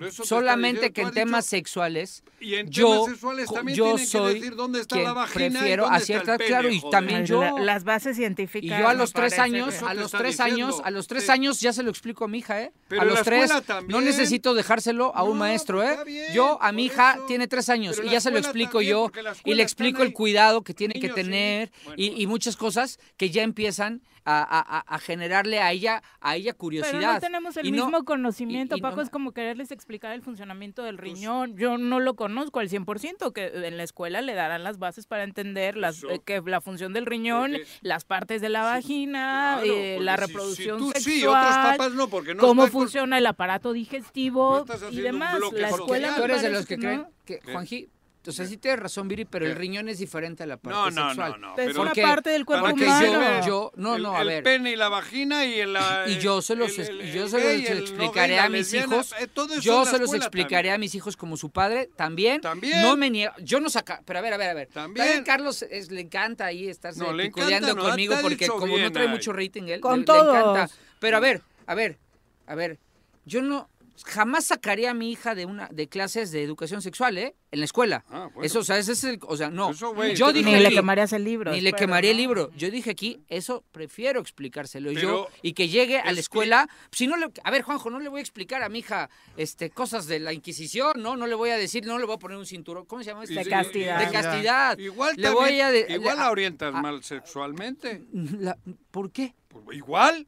¿Por qué la habría? por qué bien? Le voy a explicar simple y no sencillamente cuáles son las funciones. Pues, si no, Es ya- complementario, como te tú lo decías. Paco. Ya te o sea, es expliqué que yo no voy a sacar a mi hija de una sal- de ay no vente salte porque van a explicar hoy sexualidad. Pues cómo crees? Ah, Eso jamás lo dije. Lalo diciendo, Castillo, pero- Le saludos. encanta subirse ¿Cómo ahí, pero bueno. Alex Gutiérrez dice buenos días a todos en cabina. Paco Santillán, no No. te preocupes, adelante con tus puntos de vista, no problem. Ah. En el sureste de México Abrazo. hay una gran, gran cantidad de colegios particulares de línea religiosa Uh. adventista, financiados desde Estados Unidos, Sí. principalmente, y establecidos en comunidades donde la escuela pública es casi inexistente. Claro. Estas zonas están más adro- adoctrinadas que nada. No de ahora, desde que llegaron los pastores ahí y fu- fundaron estas instituciones educativas, insisto, patrocinadas desde Estados Unidos. Ellos comentan borregos, ¿no? dentro de los colegios que el próximo año les serán donados todos los libros desde su sede en Miami y no les darán dinero, les darán libros impresos desde allá. es decir, en estas escuelas particulares llevarán eh, bien, ¿eh? ¿Quién ha escue- dicho eh, libros de texto desde esa zona. Alex Gutiérrez, Alex, que trabaja en el ámbito de la distribución de libros Mira. de texto y Ah, que conoce el Pero tema. Eso ¿no? es. Vuelvo, vuelvo a lo mismo. Pero también, o sea, y hay, hay cientos de escuelas religiosas. Qué terror. A ver, eh, eh, por favor, hay hasta universidades, en la UP es del Opus Dei, que es eh, una línea ultra conservadora, ¿no? Los jesuitas, la Ibero, em, No, y esto, el, el pederasta, ¿cómo era? Maciel, Eh, los este, legionarios. lo- el Anáhuac, ¿no? claro, o sea, la los legionarios, la, la Anáhuac, o sea, Ajá. por supuesto que, que las instituciones religiosas tratan de imponer líneas de pensamiento a través de las de universidades, ¿no? brutal. ¿No? Sí, eso, eso, pero eso fue lo primero que dije. El esquema a mí no me educativo importa- Vicky un abrazo Que- también, que, saludos. que a mí, la- la- como ya hay privadas, está bien. Pero la pública, Sí, sí, Es claro, diferente. Porque esa es la línea, esa Eh, es la, la del eje Estado. nacional. claro. Es la que, la, de- la que el Estado se A marca ver, como meta. Si ellos quieren que sus hijos tengan esa educación, está bien. Yo no me opongo. Siempre y cuando no hagan daño al resto de la sociedad. Sí. Si en su feudo, en, su, en sus cuatro paredes, se tocan las nalgas y se hace lo que quieren, es su pedo. Hablo de, de los adultos. Es su pedo. Pero lo que no se vale es que en la escuela pública nos pongan orejeras. No, señor. Ponlas en tu casa si quieres, pero aquí fuera no. No se puede limitar el conocimiento. Es que Claro la escuela que pública, no. tienes- eh, ahí sí existe una, una diferenciación muy importante. A mí que Opus en Pamplona Ajá, ajá, es un pedo. Una cosa pero es. la pública, la- si tú quieres pagar para que adoctrinen a tu hijo bajo un esquema de educativo, Elige cuál. ¿no? Eliges Y tú si y, quieres, y si el niño, y ya en la universidad, si el chavo quiere seguir ahí, se, que, seguirá, ¿no? Bueno, si no, si ya lo adoctrinan de chicos, sí, sí. se- o sea, Ay, no sé, yo tengo una amiga que se educó en educación básica en escuelas católicas y feminista número uno, rayando Ah, paredes todo el día. digo, pero No. esas son las mejores. Porque ya vivieron, no, no, esas son las mejores. No la Oye, ventanees. cabrón, pues yo estuve- Mucha misa en la primaria y luego rayando paredes. Yo ahora te podía estar dando una hostia. Abortistas, es cerca. abortera ahora, abortera la muchacha. Pero bueno, Bueno. vamos a saludarla. Aquí. Lo vamos a tirar. Todo lo que necesitas saber sobre feminismo para que caiga el patriarcado. Con Nat Carranco.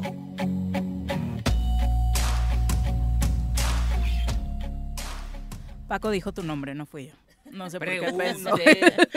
Buenos días, Paco, Pregunté. Pepe, Viri, Buenos Juanjo. este.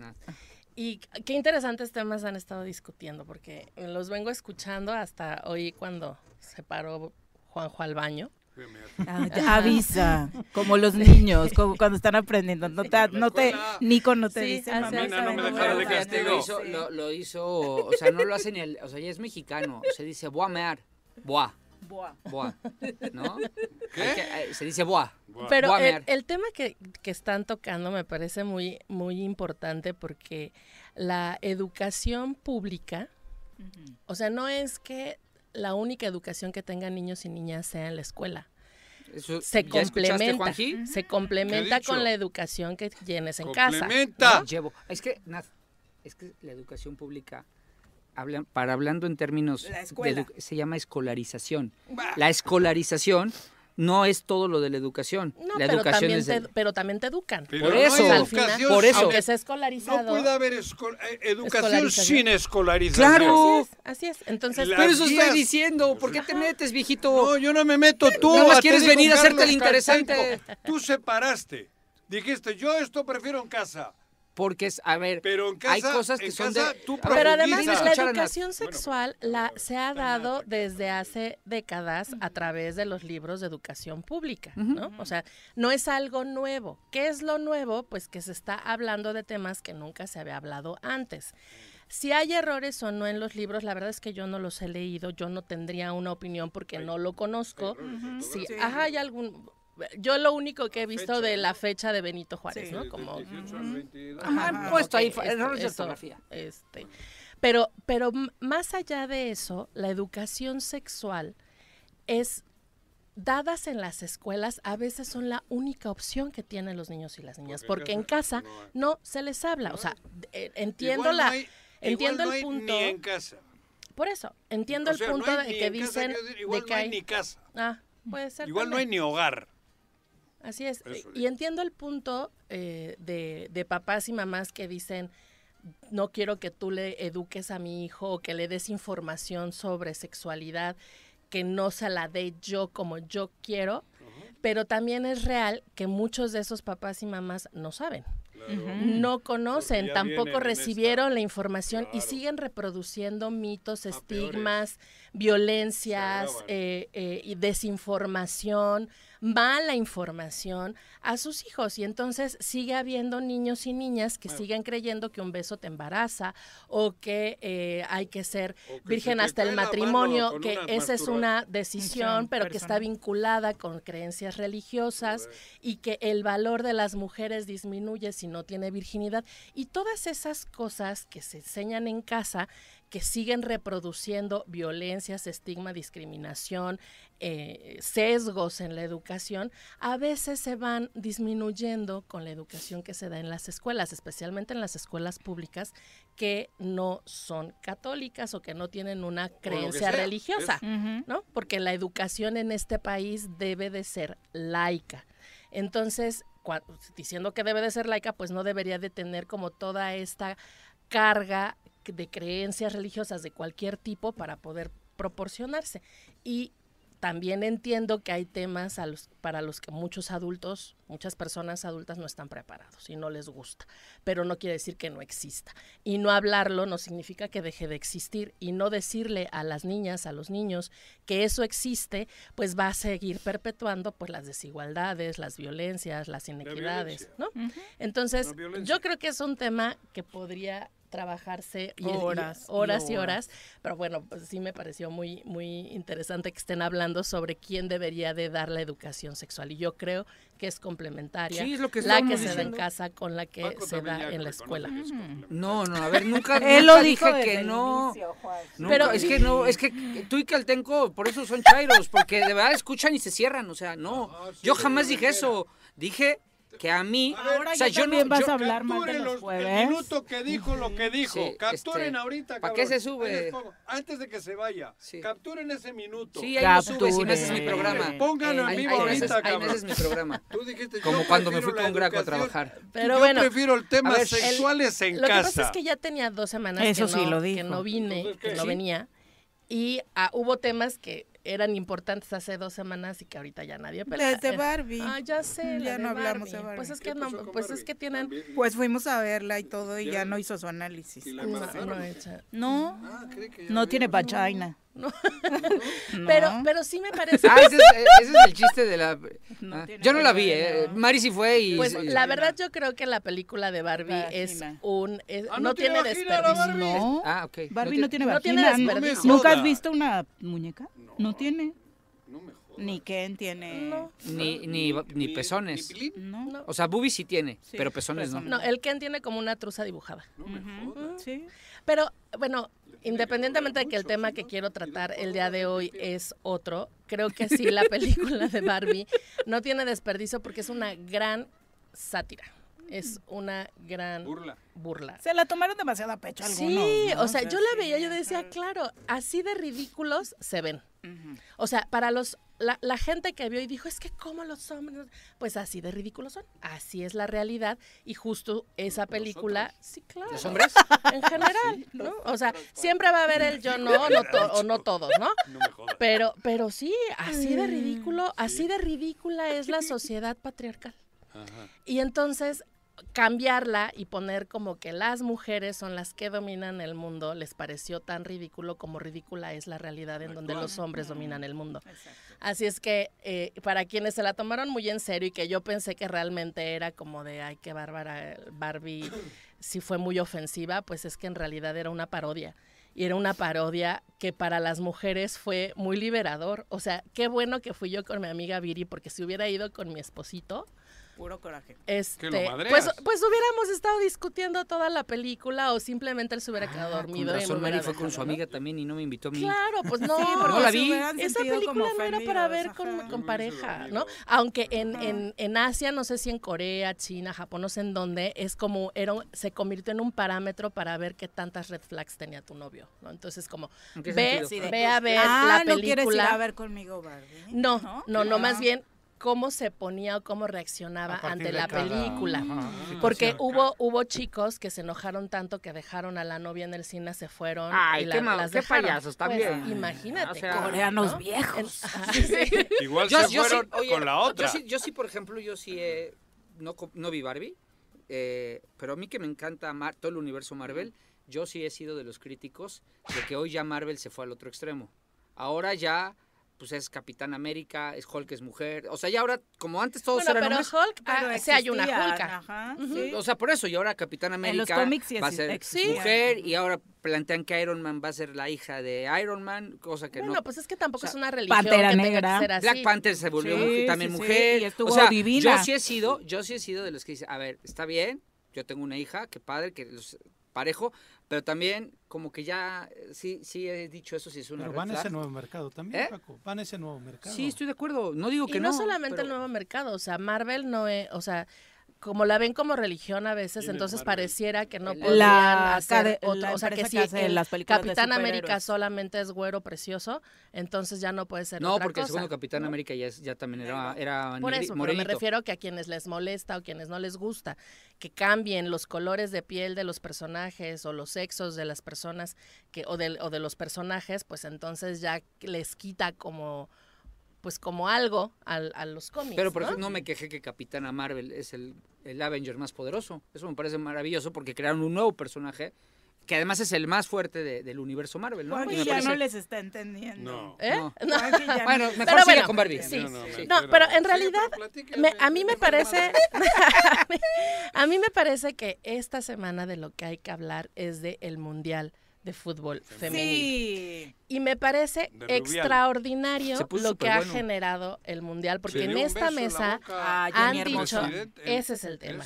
Aún a- antes de llegar a ese tema, lo que No, me no, pero- parece, so- o, o sea, in- extraordinario, porque en esta mesa lo hemos platicado y han habido incluso quienes me, me, me contradicen, que no está mal, pero es que las mujeres en ese deporte que es tan masculinizado, donde se ganan millones y millones y millones de dólares cuando son hombres, que las mujeres también estén generando ese, esa importancia, ese Esa gusto, industria. esa industria, porque pues siempre contestan que si ganan menos, Claro, que si no que salen tanto, menos, es que porque venden no, menos Porque hay un porque no comer- hay un venden, comercio, ¿no? Porque no venden. Hay un mercado. Cuando Y la entonces- inversión no es la misma. Ajá, ¿no? en- entonces con eso justifican la desigualdad en los salarios, la En el desigualdad trato. en el trato, etcétera.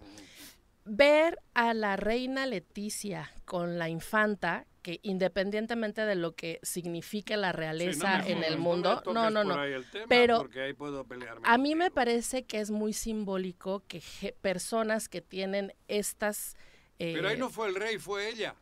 Por eso Por eso acabo de decir la reina Y el príncipe que Harry también se- estaba ahí. el príncipe Harry se disculpó. El- o sea, el- él Pero sí hizo por la que representatividad que de El rey las también estaba ahí, pero a mí lo que me, pare- me parece de resaltar es que está de tal forma reconociéndose ya el fútbol femenil que hay mucha gente ya interesada, participando, asistiendo, reconociendo el esfuerzo. Eh, para quienes no saben, pues España fue quien ganó el, el- Mundial. el Mundial de, de Fútbol Femenil y algo que opacó este extraordinario logro de que el mundo estuviera al pendiente del Mundial Femenil, pues fue la reacción de eh, el presidente de la Federación, de la Real Ah, Federación de Fútbol No, de es España. Federación- Ah, Están pidiendo Sí. que se vaya. Besa en la boca a una de las jugadoras. A la jugadora que estaba presente en México en Tuzas del Pachuca. Pero. ¿por qué la besó en la boca? Por- Para él felicitarla. dice Para felicitarla. que por emoción y para felicitarla. Y que porque así se llevan. Ajá. Sí. Ella dijo ¿Ella qué que dijo? no le había gustado, Ah, ella dijo que, no, que le no estuvo bien. Ah, ok. Con eso ya es suficiente. Ajá. Ella dijo que no estaba bien, que no Y le había gustado, gustó. que no se había sentido cómoda. Y ni me Pero. ¿qué hago? Dice Ajá. en el ¿Qué vestidor en un en vivo. ¿Pero Sí, qué hago? Con una botella de champán en la mano. Y una de las cosas, o sea, a, a partir de ese beso ha gen- se ha generado un montón de análisis y críticas a este hombre que además para festejar un gol al lado de la reina y Se de la infanta se agarra los testículos Bueno, eh, los en señal en señal de, de festejo porque ¿Cómo metieron un la- gol, ¿no? Que es ¿Testículos o la, se- la, señal más machista que puede haber en un hombre es agarrarse los Pero testículos. igual se ¿no? agarra. Eh, La pero- foto engaña. Oye, pero a ver, Yo creo que eso tampoco es. No era foto, era video. si esto fuera en un partido Pero de hombres, también también verías mal. de Pues vez en sí, cuando. Porque en un partido de hombres, o sea, yo no celebro así un gol del América, yo grito como desquiciado, como los videos estos. Pero de- los futbolistas sí se lo agarran. O sea, te pregunto eso porque, Sí. porque también es, o sea, hay celebraciones No, pero que son parte del yo lo de agarrarse ¿no? Los pero no dejan de ser no tiene- machistas Sí. y no dejan de ser homofóbicas, no, dejan pero de ser espera, violentas. Espera, espera. A mí lo que me parece jodido es que cuando ganó Iniesta, metió el gol Iniesta con, en el Mundial que queda España, no le dieron el beso en la boca. No, eso es lo que estamos de acuerdo. Eso- Eso- Y eso sabes que ayer, pregunté, ayer la prensa, la prensa española tratando de defenderlo comparaba el beso de Iker Casillas a Sara Carbonero cuando no tiene Sí, absolutamente eran nada. pareja. Eran pareja, Ellos eran pareja. eran Claro, adultos, joder. era un beso consensuado. Claro. no había una jerarquía de uno sobre otra. claro. No, o pero sea, para empezar eran pareja. Son ¿no? eran pareja, para empezar los ya. dos querían el Y beso. Los dos querían, porque puede ser pareja y no querer el beso y también está mal. Pero una de las cosas que me parece importante resaltar, bueno, hay dos cosas. Una, que esta Real Federación. Federación Española de Fútbol tiene un, un este tiene un reglamento y dentro de ese reglamento están sancionadas las conductas de violencia sexual y explícitamente dice que besar a alguien es una conducta que amerita la expulsión de quien lo hace. ¿No? O sea, hay reglas dentro de la propia eh, federación que dice que hay conductas sexuales que no se pueden permitir, desde no puedes entrar al camerino si todavía no se terminan de vestir, hasta... Hubo hace poco una polémica que entró una periodista. Ahí fue al revés. ¿Dónde fue? En España. además. Sí, o sea, ¿Un pero, vestidor de pero mujeres? aquí, De aquí- No, no, de hombres. de- pero aquí, Pero sí se mete. Perdón. No, Ajá, pero el- pero el el, tema- De entrada no puedes como periodista. no, el reglamento dice que tienen que estar vestidos. Ok. Sí, pero además el tema aquí está justamente relacionado con quien, con que las jugadoras son mujeres y los técnicos, los, los que las entrenan, los dueños de los equipos Siguen siendo son mayoría hombres. Mayoría. Mayoría. Hay mujeres Y entonces es como, tú no, aunque tú seas el entrenador, porque en el tema de los hombres, pues no importa que estés desvestido, los hombres entran, salen y te Con ven. hombres. Claro. Pero no las mujeres, no, Pero ¿eh? tiene que haber otras reglas. ¿No? No, o, pero o por lo o menos misma- yo creo que deberían de ser las mismas, Las pero en este caso especialmente que son mujeres las que se desvisten y hombres los que las dirigen, Ajá.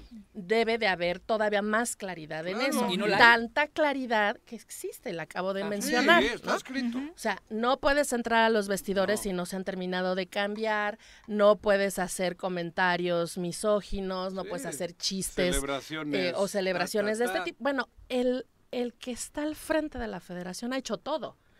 Y nadie le está pidiendo, bueno, todo el mundo le está pidiendo la renuncia, pero no las personas, Y no la va a dar, las no personas. El presidente del gobierno español recibió hace unos momentos a las seleccionadas nacionales y dijo que sigue esperando la renuncia de Rubiales. ¿no? Pues qué bien. Sánchez. ¿no? Pedro Sánchez Por ejemplo, acaba de esa, decir esa parte el yo- yo Rubiales no es del. PP. Pues lo acaba de pedir. Pues sí, pero que sea del PP no significa política. que no puede. O sea, es no que dice Juanjo que si fuera del PSOE no pediría eso. No, al revés. O sea, si el Si presidente... de- Por eso, si el Son del presidente mismo de la partido. federación Son del mismo partido. Se hubiese ido. Sí, no sé. O Se sea, hubiese ido. ¿Cómo? Si- si Digo, a mí me parece interesante la postura del presidente Por de decir públicamente que está esperando la que- renuncia de Rubiales, ir, ¿no? cabrón. Que además no es, esto es como la cereza en el pastel. Rubiales Fue es un, un proceso esta selección española de queja constante contra Rubiales y, Y contra, contra el técnico, séquitos. contra Bilda, ¿no? Que las O jugadoras sea, es, realmente es clarísimo, lo por abominaron. un lado, que a ella no le gusta y dice, no me gustó, pero con ¿qué eso le voy a hacer? es suficiente ¿no? para que se vaya. Sí, ya con eso. Dos, Lo dijo. hay un reglamento que dice que un beso en la boca sin el consentimiento de la de la De los- mu- de cualquiera Ajá. es una violación a su reglamento. Ajá. Tres, primero, cuando le cuestionan, él le llama estúpidos, idiotas, que, como- que, Sí, que- a ¿qué van a saber, así nos llevamos, todos Sí. estamos contentos, Sí, de qué hablan, o sea, cuando la chava ya había dicho que no le había ¿Y gustado, él sale no a decir, claro que nos gustó a todos, ¿no? Es lo que digo, ¿por qué no le dio un beso de lengüita a Por Iniesta supuesto. cuando quedó campeón del mundo?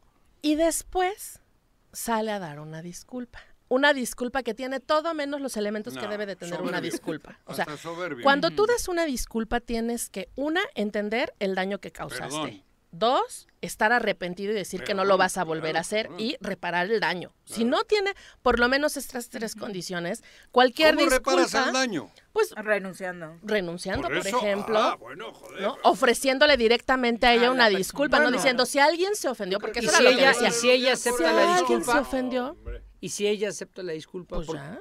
o sea, la afectada fue ella. Por eso, Y todo ¿se seguiría esto, pidiendo la renuncia? Claro. Si ella dijera, Claro. Es que una cosa es el reglamento y otra cosa la actitud personal Sí. que ya tome respecto O sea, a la es como ¿no? personas que cometen un delito. Ella Te reparan el daño, pero no dejan de estar privados de su libertad. Yo Tienen que cumplir la ella en sentencia. caliente no tuvo la reacción que, que- que la- la- la- lo haría ahorita. Claro. Pero no Un quería beso ese de sorpresa y si tu consentimiento te deja pasar. Además- la, la toma pero además rostro. con millones de no personas viendo. un Oye, todo frente a... O sea, el Mundial de Fútbol tuvo mucha La audiencia. Rompió todos los ratings Sea, de y todo asistencia, se lo hizo frente a- Y no le importó. Entonces imagínate si no le le importó dar hacerlo ahí, todo lo que le hace cuando no lo ven. la boca, no se ¿no? los Todo lo que está dispuesto a hacer o lo que ya ha hecho cuando no lo ven y nadie lo cuestiona. O sea, esto, este ejercicio, así pareciera un simple beso, y lo pongo entre comillas, es parte de la cultura de la violación. Él es parte de la cultura de la violación. Es no la, no la violó sexualmente No, no. como se establece Pero sí la claramente, pero la violentó sexualmente al no considerar preguntarle si le podía dar un beso y ¿Pero por qué le va a dar justificarlo. un beso en la boca? Pues porque Ni le- así ni es. Le- pero ni porque así es él. Oye, qué bueno ganamos, te doy un beso en la boca porque no se le da a Iniesta. Claro, claro. Iniesta fue el que le hizo campeón a España. ¿no? Hay muchas, muchas, eh, muchos en comentarios en redes sociales en donde ponen fotos de dos de dos hombres besándose después para festejar un gol. Y es como, pues ellos quisieron. ¿no? Pero no, Canilla y pero no Maradona eran llegas amigos. a saludarme y te agarro la cara y, Y te planto un beso. en la boca. Yo y quisiera ver si lo hiciera con alguien como lo como quien tú dices. Te voy a decir porque sí es diferente entre jugadores, porque habitualmente eso lo platican en el vestidor. De decir, güey, si mete un gol te voy a dar un Y es beso. Yo en la vida lo he hecho, ¿no? Pero este, pero seguramente es. Y, y- y podría ser entre mujeres, ¿eh? Dos mujeres que en el vestidor, jugadores. Lo han dijeran, hecho, Oye, nos han vamos a dar un hecho. beso en la boca para celebrar. cabrón, pero aquí no. Aquí. Hay mujeres que son pareja. Sí. No. Digo, Y, y- y y son hombres. las más Ah, bueno, de valientes. hombres no. no y sé. las disculpas que él empiezan o, a- lo, o lo que él hace posteriormente también es decir como, pues hay gente que se ha ofendido y para esa gente que se ofendió, pues perdón. O sea, no, di exactamente a quién, quién te ha dicho que, que está ofendido. Ella ya dijo que está ofendido. Y no solamente dijo que no le gustó, dijo que no podía hacer nada. ¿Por qué? Porque también, especialmente las mujeres, sabemos que cuando estamos en una situación así, denunciarlo, decir que no, hacerte a un lado, me hace que puedas perder el espacio que con tanto esfuerzo te has eh, ganado. ¿no? 12 estrellas de la selección española por protestar por falta de equipo es quedaron Bueno, fuera del recuerdo Mundial. que hay una Por no, culpa de ese tú recuérdame quién porque creo que una jugadora de fútbol femenil que estaba en México se tuvo que ir a otro país Islandia o no sé dónde Sí, porque Camberos de estuvo denunciando acoso De sexual y ¿Quién la nadie acosó? hizo nada ¿no? Acoso sexual cibernético, se fue ella y ahora Ah, ya pero se no eran los directivos de la América. No era un sujeto, un sujeto Y que la- los pero la no falta actuaron. de la no, Sí, no actuaron no ni la policía de la Ciudad de México. Es que te voy a poner un ejemplo. y se fue ella y ya empezó a hacerlo con Te- otra Te jugadora. voy a poner un ejemplo en otro ámbito El que no es el fútbol.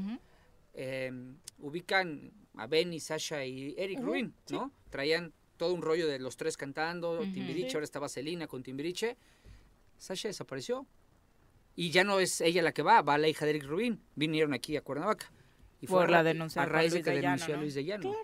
Claro. O sea, Luis de Llano es, es el un productor muy famoso de Muy poderoso. Televisa, de Televisa, poderoso. Que Andrade. fue que fue novia más poderoso que Andrade. que fue Bueno, Sí, sí. pero sí, Sí. digo, que fue novio de Sasha cuando Sasha tenía 14 Era años y él niña. tenía 35. Él debe tener tu edad ahorita. ¿Ah, sí? Sí.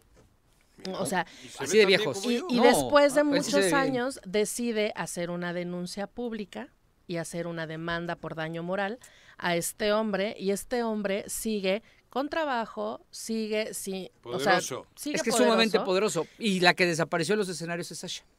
Porque yo apenas me di cuenta cuando vi, voy Sí, a ir a pesar de que la autoridad gusta, le ha dado la razón. Dije, ¿y Sasha?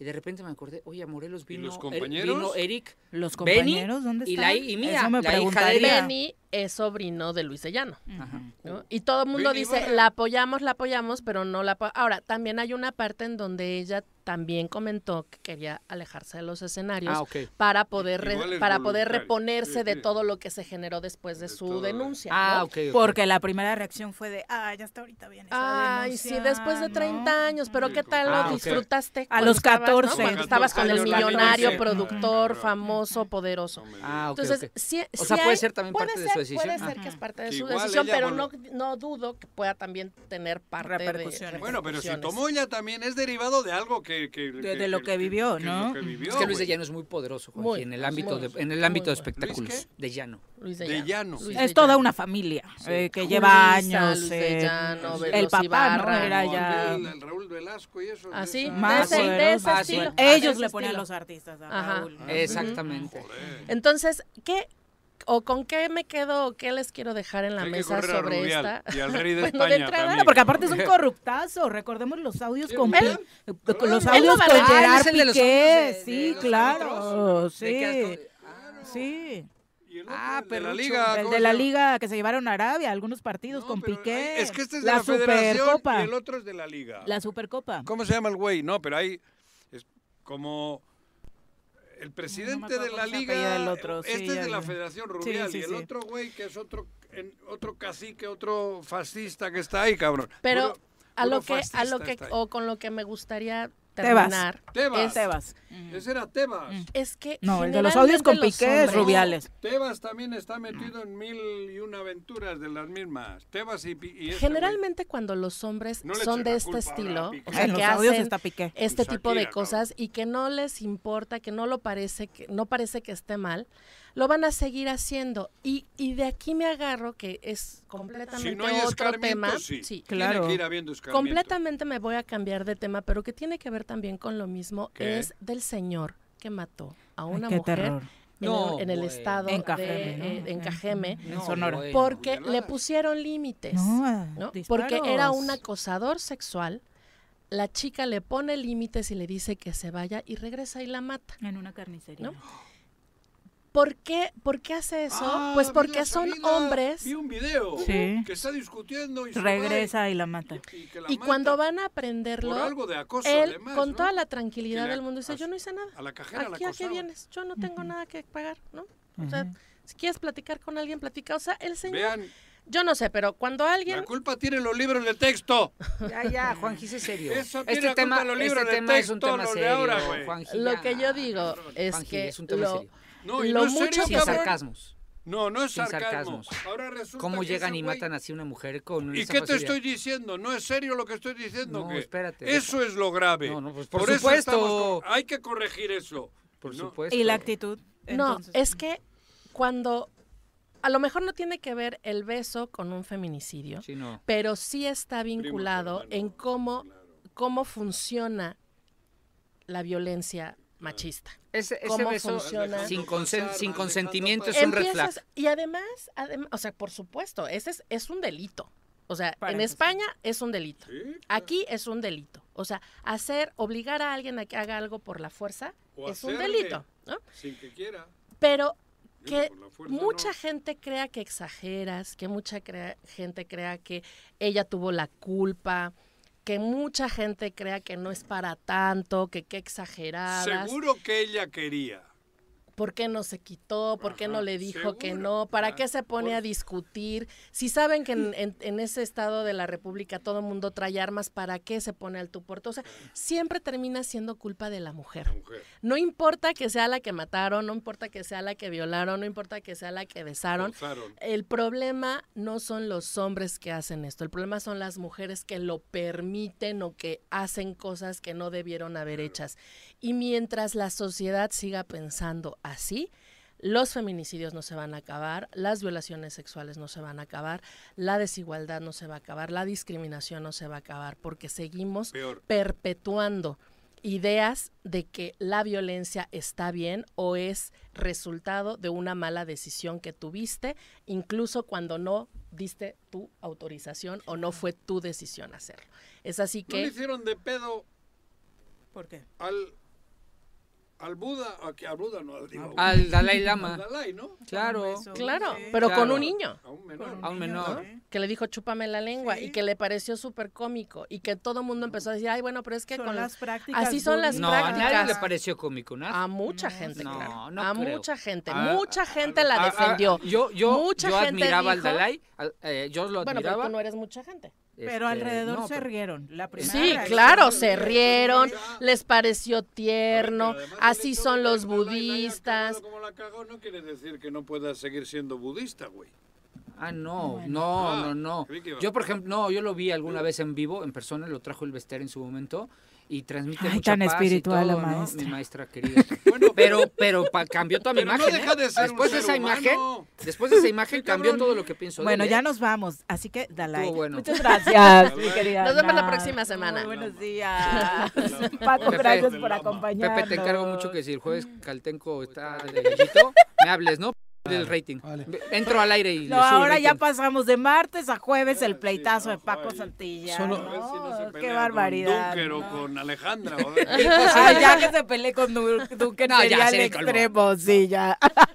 Vámonos. Eh, solamente quería cerrar nada más. El proceso hoy documenta que el DIF Morelos envió a sí. 55 adolescentes a un anexo donde la Comisión Nacional de, Derechos Humanos documentó tortura y vejaciones. Es un La nacional, ¿eh? que Para que- publica para que hoy no piensen que es Israel. y refiere justamente al El DIF tema Morelos. de el Es una Casa. investigación que va de 2016 a 2021, como desde el DIF Morelos estuvieron llevando niños a un anexo, de los conocidos como anexos, donde se han registrado eh, pues violaciones, Anexos a de los esos donde derechos me- humanos debería demandar a Juanji de cuando los está bien briago. menores. No.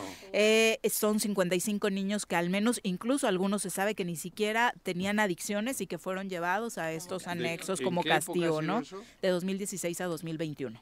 ¿No? Sí. Eh, buscó proceso, buscó proceso a la gente del DIF, no han querido dar declaraciones eh, y al parecer se cuenta con la documentación necesaria eh, por parte de un, eh, mm, bueno, tanto de la Comisión de Derechos Humanos Nacional como la local, eh, documentando todo este, todo este tema. Sí, ¿no? hasta Ujú. abuso Morelos, sexual, ¿eh? incluso Sí, aquí, violencia fíjate, sexual en este tema. Fíjate Sí. lo que es Morelos. Y ¿no? todo, todo Un viene de aquel caso en el que los niños escapan, ¿se acuerdan? que los claro. policías los un eh, maltratan. que Sí, estaban es en correcto. contra de que cambiaran al psicólogo de este centro y a partir de ahí se manifestaron y este a partir de ahí llegó la policía, es que los este, amarró, eso, los amagó y estaban descalzos e hincados. Es una nota de proceso el día de hoy. vamos a va compartir las redes. Hay que votar por Ulises. Ya nos vamos. Ulises Bravo a la Muchas gracias por acompañarnos. Que tengan Ulises. excelente día. Los Asesorado. esperamos Ay. mañana en punto de las 7.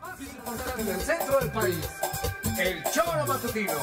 Por lo pronto, el choro matutino. A bailar y a gozar, el choro matutino